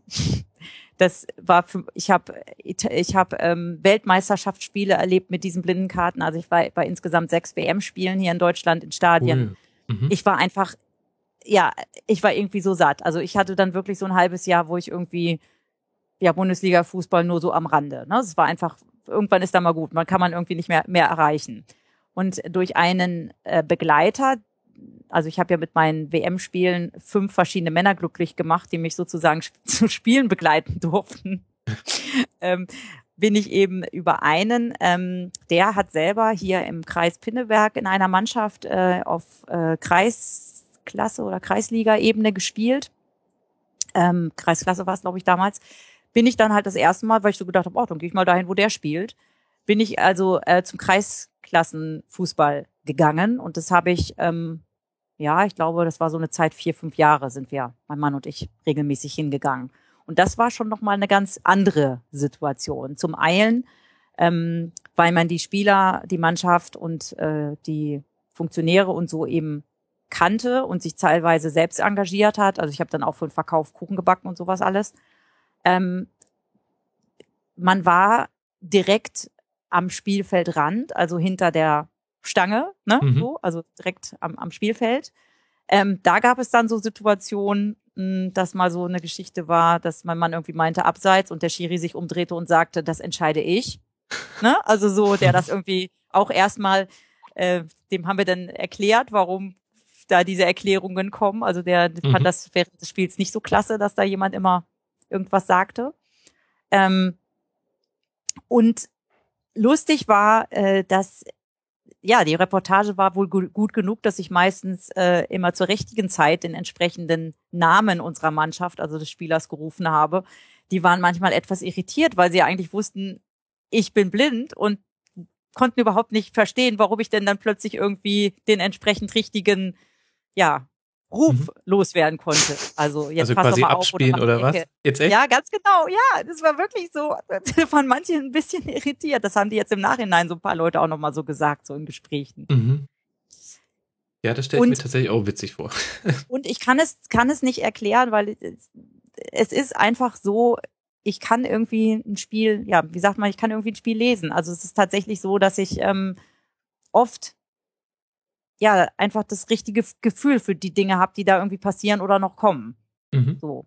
Was ich dann aber nicht näher beschreiben kann. Also durch das, was ich höre, und das ist natürlich äh, bei so einer Kreisliga-Geschichte, wo du halt direkt da stehst und dann auch die Spielerreaktion hörst und ähm, Gespräche von der, von der Bank und so, da ist das ja nochmal verschärfter, was man da einfach so mitnehmen kann, wenn man eben nicht durchs Visuelle abgelenkt ist. Mhm. Ich habe ähm, eine Situation ähm, mal erlebt, ähm, der Olli Fritsch ist ja mittlerweile, hatte ich ja vorhin erwähnt, Freistoß, Freistoß, ähm, den Pressespiegel hatte er ja sozusagen initiiert. Mhm. Der ist mittlerweile bei Zeit Online und ähm, wir hatten zwischendurch öfter mal Mailkontakt, äh, viele Jahre. Und er war mal Trainer hier in Hamburg bei SV Blankenese. Und da hatte ich natürlich äh, den Anspruch, dass ich ihn ja gerne auch mal persönlich treffen wollte und ihn als Trainer auch mal erleben wollte und bin dann zu einem Pokalspiel gegangen. Da hat Blankenese gegen Tornesch hier bei mir im Kreis gespielt. Und ähm, Blankenese war, glaube ich, von der, von der Position her, von der Liga sogar ähm, ein, eine höher und hat aber dieses Pokalspiel verloren. Und ähm, da waren auch so ganz viele Sachen mit roter Karte und naja, jedenfalls, ich habe dann ähm, Olli am nächsten Tag irgendwie so meinen Eindruck geschrieben und habe auch so ein paar Sachen so geschrieben, so nach Spielern gefragt und so gefragt, ja, ist der eigentlich immer so und hm, hm, ist der eigentlich Kapitän? Und also habe so ein paar Sachen halt, die ich so beobachte, beobachtet hatte, ihm geschrieben und dann hat er nur zurückgeschrieben, darf ich deine Mail mal meinen Spielern zeigen? Das wäre unglaublich, was ich da ja Mhm. treffend formuliert habe. Und da habe ich nur so gedacht, mhm, da habe ich ja wohl doch ein bisschen Ahnung. Ja, cool. Ja. Das heißt, ist gar keine, ist gar keine Beleidigung, wenn Nobby Dickel im Fanradio schreit, Schiri, du Blinder. Eigentlich ähm, lobt er damit seine Fähigkeiten, das Spiel zu lesen. Ja, ist vielleicht die Schiris auch mal so verstehen. ja. Wenn es denn auch so Ja. gemeint gewesen wäre. Genau.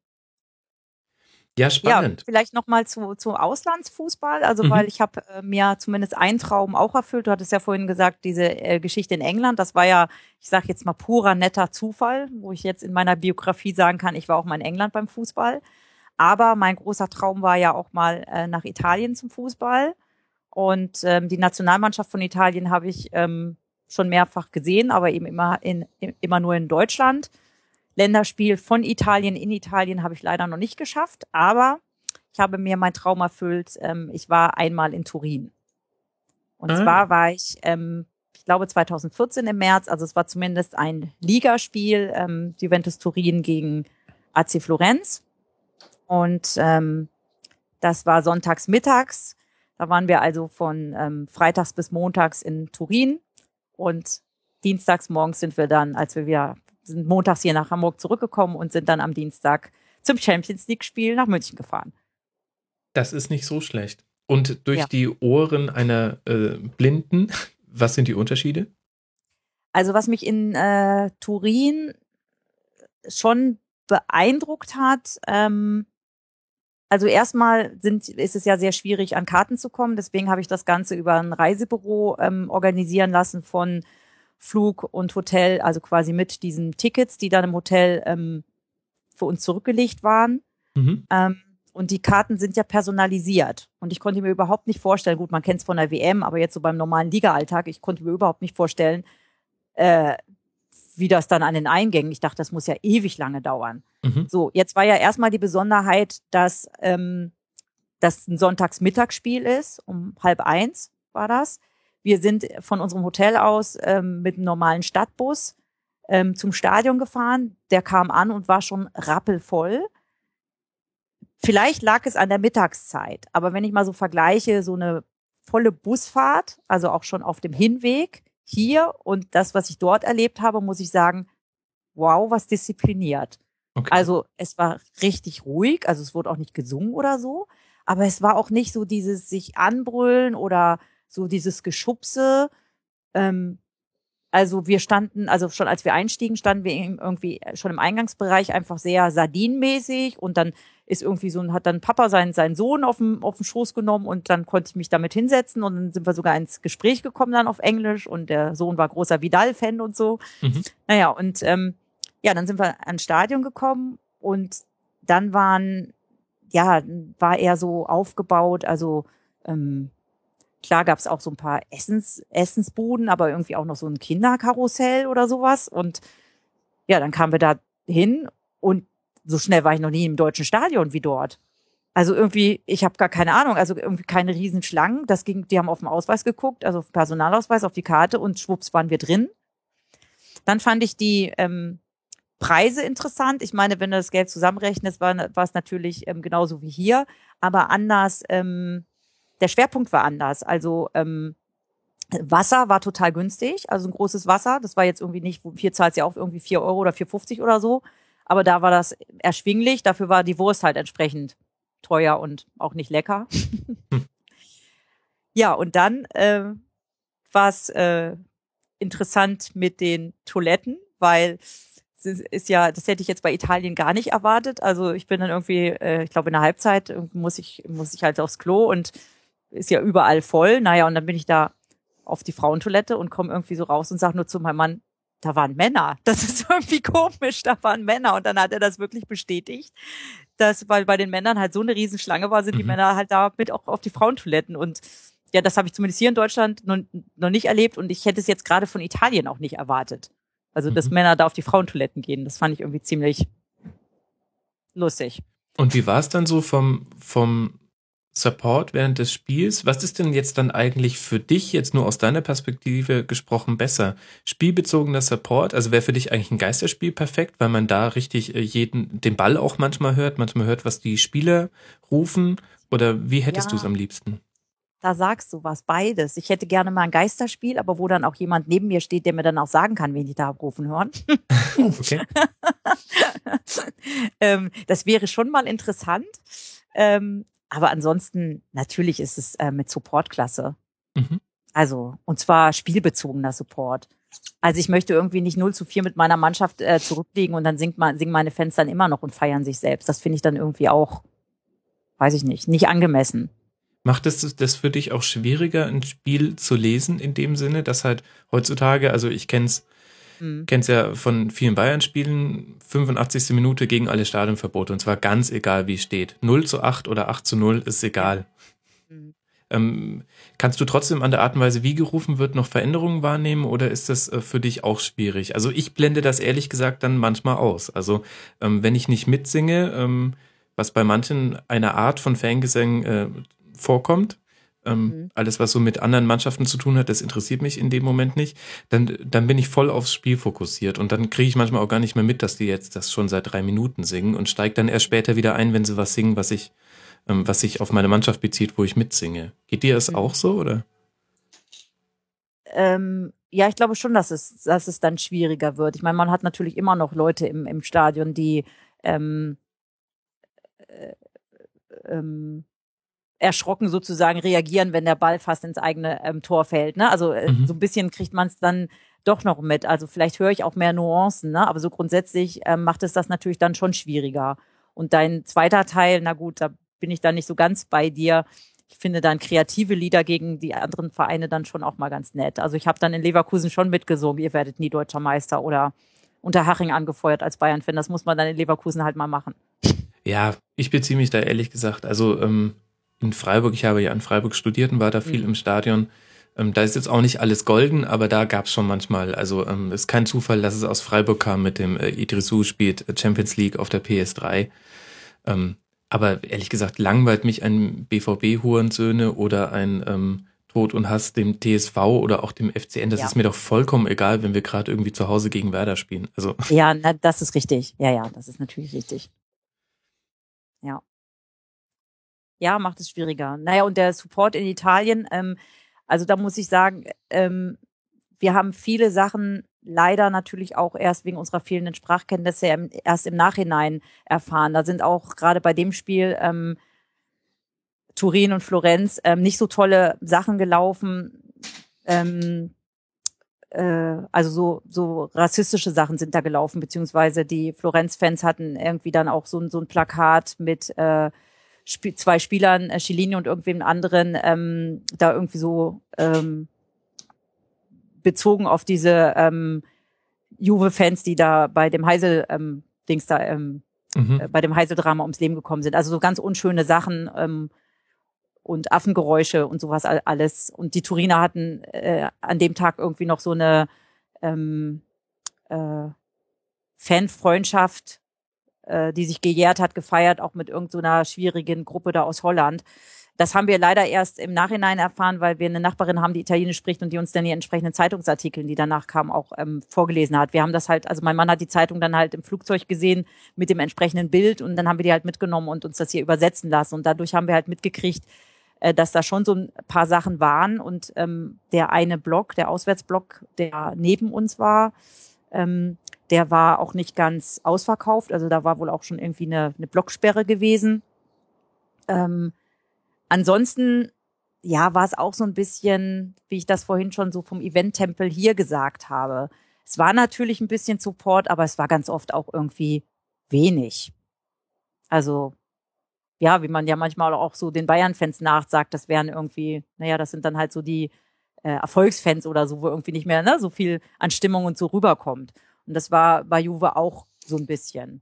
Mhm. Toll war die Mannschaftsaufstellung, toll war dieses Lied, was sie immer spielen. Das ist ja nun jetzt kein ähm, richtig schnelles, sondern eher so ein langsam getragenes. Aber das war einfach ganz toll, wie sie das alle mitsingen. Ne? Also auch die Leute drumherum dann die Texte mitsingen und so. Und ich habe, also was auch wieder gigantisch ist, ich habe Tonaufnahmen gemacht. Also ich habe ähm, ganz tolles Mikro dabei gehabt und eben ähm, natürlich nicht das ganze Spiel aufgenommen, sondern eben die Mannschaftsaufstellung und das Lied und dann immer so Passagen im Spiel, ne? so kurz vor der Halbzeit und dann mal hier zehn Minuten und mal hier zehn Minuten. Ja, und mhm. das Spiel ging eins zu null für Juve aus und ich habe das Tor drauf. Ist das sehr nicht göttlich? Cool. Ja, sehr gut. Sehr gut. Mit der Reportage meines Mannes und ja, und ja, dass eben das, das Tor, Tor fällt. Und was meinem Mann halt aufgefallen ist, ähm, das ist, ist natürlich jetzt nur so ein Einzeleindruck, aber ähm, wir hatten uns in der Halbzeit dann halt so an die Bande gestellt und da hat ein Ordner uns sofort so zurückgepfiffen, ne? so, also weg von der Bande. Mhm. Das haben wir dann natürlich auch gemacht. Und dann hat mein Mann halt gesehen, auch so ein Turin-Fan hatte sich an die Bande gestellt und hat auch sofort, als der Ordner was sagte, den Rückzieher gemacht. Und hier, finde ich, erlebt man ja ganz oft, dass dann erstmal diskutiert wird, ey, Alter, was willst du? Und so.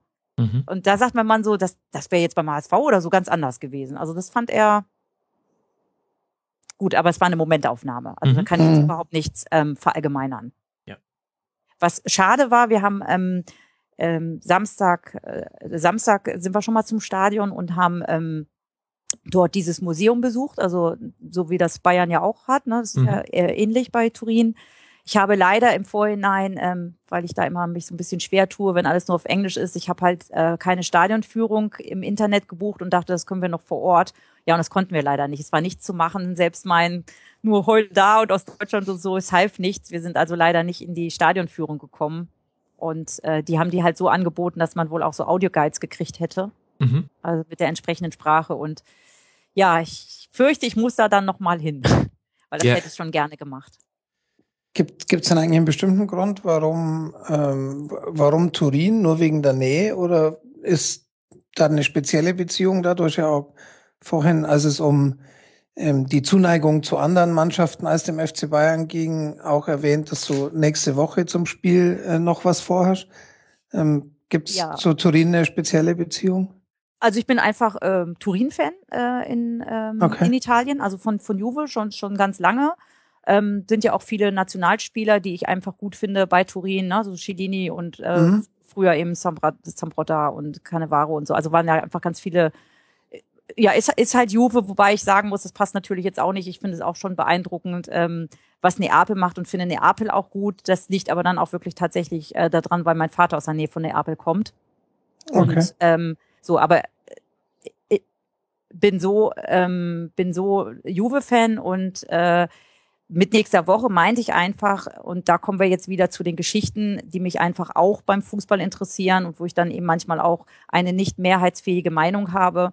Ich habe mich sehr, sehr, sehr darüber geärgert, ähm, wie Bayern mit Mansukic am Schluss umgegangen ist. Ähm, mhm. Ich war beim HSV-Spiel in, in der Liga, das kurz, weiß gar nicht, ob es letzte Liga oder vorletzte Ligaspiel war, also wo er nicht äh, eingesetzt wurde. Es hat mich maßlos geärgert, wie man verhindert hat aus meiner Sicht, dass er manch, äh, dass er Torschützenkönig wird. Ich fand es unmöglich. Und was ich mit nächster Woche gemeint habe, mein größter Wunsch, also mir ist schon klar, dass Bayern gegen Juve äh, weiterkommt, aber mein größter Wunsch ist wirklich, dass man Sukic ein Tor schießt. Ein Tor für Pep Guardiola. Also er muss unbedingt treffen. Das wünsche ich mir ähm, ja aus ganzem, ganzem, ganzem Herzen. Das würde ich ihm so, so gönnen. Und ich fand es sehr schade, dass er im Hinspiel eher übermotiviert war und ich froh sein kann, dass er kein Rot gekriegt hat. Ähm, ich hoffe, dass er ähm, am Mittwoch seine Nerven im Griff hat und ja, für mich ein Tor schießt. Es wäre göttlich.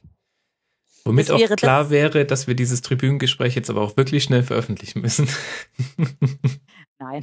Nee, nee, ich weiß alles ja dann, gut. Ob mein Wunsch in Erfüllung gegangen ist oder nicht. Aber das ist sowas, ähm, das, das sind so Sachen, die stören mich und wenn sie dann so kommen, finde ich sie dann einfach auch toll. Es gibt ja dann so Geschichten, wie sie der Fußball schreibt, ne? wenn dann mhm. irgendwie ein ehemaliger Spieler genau bei dem Verein dann ein Tor schießt oder also solche Sachen finde ich dann einfach irgendwie auch nett wenn sie nicht gerade gegen meinen Club sind. Ja, du bist halt einfach ein Fußballfan durch und durch. Ja, und ich finde es auch übrigens äh, toll. Also ich bin mal, mal gespannt, was Samstag jetzt passiert. Ähm, ich finde es auch toll, wenn Spieler von den, wenn sie zu ihrer Stätte zurückkehren und dann einfach da vorher ein gutes Standing hatten und dann auch wirklich super begrüßt werden. Also ich glaube, Ulic ist so ein Fall, also als der mit Hamburg, nee, mit Wolfsburg war er, glaube ich, damals da. Ich weiß gar nicht mhm. genau, wo er auch Tor geschossen hat, ähm, wo dann die Fans trotzdem ja. gut reagiert haben. Und ich bin jetzt sehr gespannt und wünsche mir einfach auch, dass sie Pizarro super empfangen, weil äh, Pizarro ist einfach, finde ich ganz, ganz toll. Ich glaube, mhm. davon kann man ausgehen, ja. Schauen wir mal, ob er spielt. Training ja. abgebrochen, aber jetzt kommen wir, jetzt rutschen wir gerade von dem Tribünengespräch in eine Schlusskonferenz rein. Entschuldigung? nee, nee, du, alles gut. Ähm, äh, wir mögen halt den Fußball und reden gern drüber. Genau. Ja, Pina, gibt's denn noch irgendwas, was du gerne noch loswerden wollen würdest? Wir haben dich ganz schön ausgepresst, finde ich. Ja, ich habe ja natürlich auch viel geredet von mir aus. Ja, ich habe euch ja kaum fragen lassen. So sollte es ja ähm, sein. Ja, durchaus. So hatten wir das vor. Ja. Äh, wäre schlimm, wenn es andersrum gewesen wäre. Also ich glaube, es ist schon ähm, rausgekommen, dass ich eben zumindest in früherer Zeit einfach ganz, ganz viel ähm, ja in Bewegung gesetzt habe, um irgendwie ja das zu zu zu erreichen und zu schaffen, was ich irgendwie machen möchte und ja, das kann ich nur jedem anderen irgendwie empfehlen, so Mut zu haben, auch wenn nicht alles immer glatt geht. Ich finde es jetzt so ein bisschen schade, äh, dass ich so viel zu tun habe und naja gut, ich meine, man ist ja auch irgendwie keine 25 oder 30 mehr, zumindest ich nicht. Ich merke einfach auch, ich kann einfach auch nicht mehr so viel unterwegs sein. Ne? So, mhm. wenn man dann arbeitet und also ein bisschen schade finde ich das, aber es hat halt irgendwie so alles seine Zeit und ja, jetzt bin ich halt doch eher, ich sage jetzt mal so, der normale Fußballkonsument geworden und ich kenne auch längst, also am Anfang habe ich mir immer vorgenommen, ähm, jede hm, neue jeden neuen Kopfhörerplatz äh, auch kennenzulernen. Da bin ich mittlerweile schon weit von, von entfernt. Ähm, ich drücke jetzt dann immer so die Daumen, äh, dass bestimmte Leute nicht absteigen oder so, damit ich sie dann weiter in Hamburg auch dann mal äh, sehen kann. Ne? So, also, mhm. dass sie halt hier hinkommen. Mhm. Ja. Ja, so hat halt alles seine Zeit, aber ähm, definitiv warst du ähm, sicher auch ein Bestandteil, dass sich ähm, für Sehbehinderte in Stadien viel verändert hat. Das ist jetzt, glaube ich, auch rausgekommen. Und ähm, einfach eine wahnsinnig interessante Fanbiografie. Ich bin äh, neidisch auf ganz viele Erfahrungen, die du gemacht hast. Und ähm, habe mich sehr gefreut, dass du dir so ausführlich Zeit genommen hast für dieses Tribünengespräch. Vielen Dank, Pina. Ja, vielen Dank, dass ich das, ähm, ja, dass einfach mal jemand oder sogar zwei Leute und dann vielleicht auch noch draußen Hörer sich ja Zeit nehmen und ich einfach so viel erzählen, ja, konnte und durfte. Sehr gerne. Hat uns, äh, hat mir sehr gut gefallen und äh, ich bin sicher auch unseren Hörern und äh, wir werden große Freude daran haben, das äh, Feedback dann an dich weiterzuleiten. Genau. Exakt. Ja, in diesem Sinne, ähm, vielen Dank für ein sehr interessantes äh, Tribünengespräch. Ich hoffe sehr, dass es den Hörern auch gefallen hat. Mir persönlich hat es sehr gefallen, ähm, dass ich es zu zweit moderieren durfte. Frank. Ähm, der, der Zaumfall ist kaum zu übersehen. Ja, Genau, der akustische Zaumfall. Ne? Und ähm, gerne auch, äh, liebe Hörer da draußen, Ed Helmi. Man kann ihm auch bei Twitter schreiben und einfach fragen, hey, wann moderierst du denn nochmal? Hey, mir fehlt deine Stimme. Das sind so SMS, die schicke ich ihm auch gerne mal nachts. Mhm. Du fehlst mir. Naja, mir hat Spaß gemacht. Mir auch, Max. Vielen Dank. Das freut mich. Ihr auch. Dann sind wir uns alle, alle einig. Sehr schön. Liebe Hörer, danke, dass ihr diese Folge gehört habt. Wenn ihr Feedback habt, schickt es uns gerne. Wir leiten das alles auch sehr gerne weiter an Pina. Pina, dir nochmal ganz herzlichen Dank. Würde mich sehr freuen, wenn wir uns vielleicht irgendwann mal treffen. Ähm, sag einfach mal Bescheid, wenn du in der Nähe bist und ich mache es vice versa. Ah, sehr gut. Länderspiel. Da könnte sich vielleicht sogar tatsächlich was ergeben. Ja, Eventuell werde ich auf jeden Fall vorher dir nochmal Bescheid sagen. Da habe ich dann ja meinen internen Familienkrieg. Ne? Mhm. Sehr gut, Mein, ja. Mann, mein Mann hofft auf sein Geburtstagsgeschenk und ich hoffe, dass es vermasselt wird. Ui, da bin ich gespannt. Ja, melde dich, ich bin da beruflich wahrscheinlich, aber da kriegen wir vielleicht was hin. Das würde mich freuen. Ja, Und- ich auch. Ja, ähm, sehr schön. Da haben wir schon einen Termin an, am Horizont. Liebe Hörer, danke fürs Hören. Liebe Pina, danke fürs Mitmachen. Lieber Frank, danke, dass es dich gibt. Und in diesem Sinne, bis zum nächsten Tribünengespräch, wahrscheinlich dann im vierten Quartal 2017. Bis dahin, euch eine gute Zeit. Hört schön brav die Schlusskonferenz und bis dahin, macht's gut. Ciao. Ciao.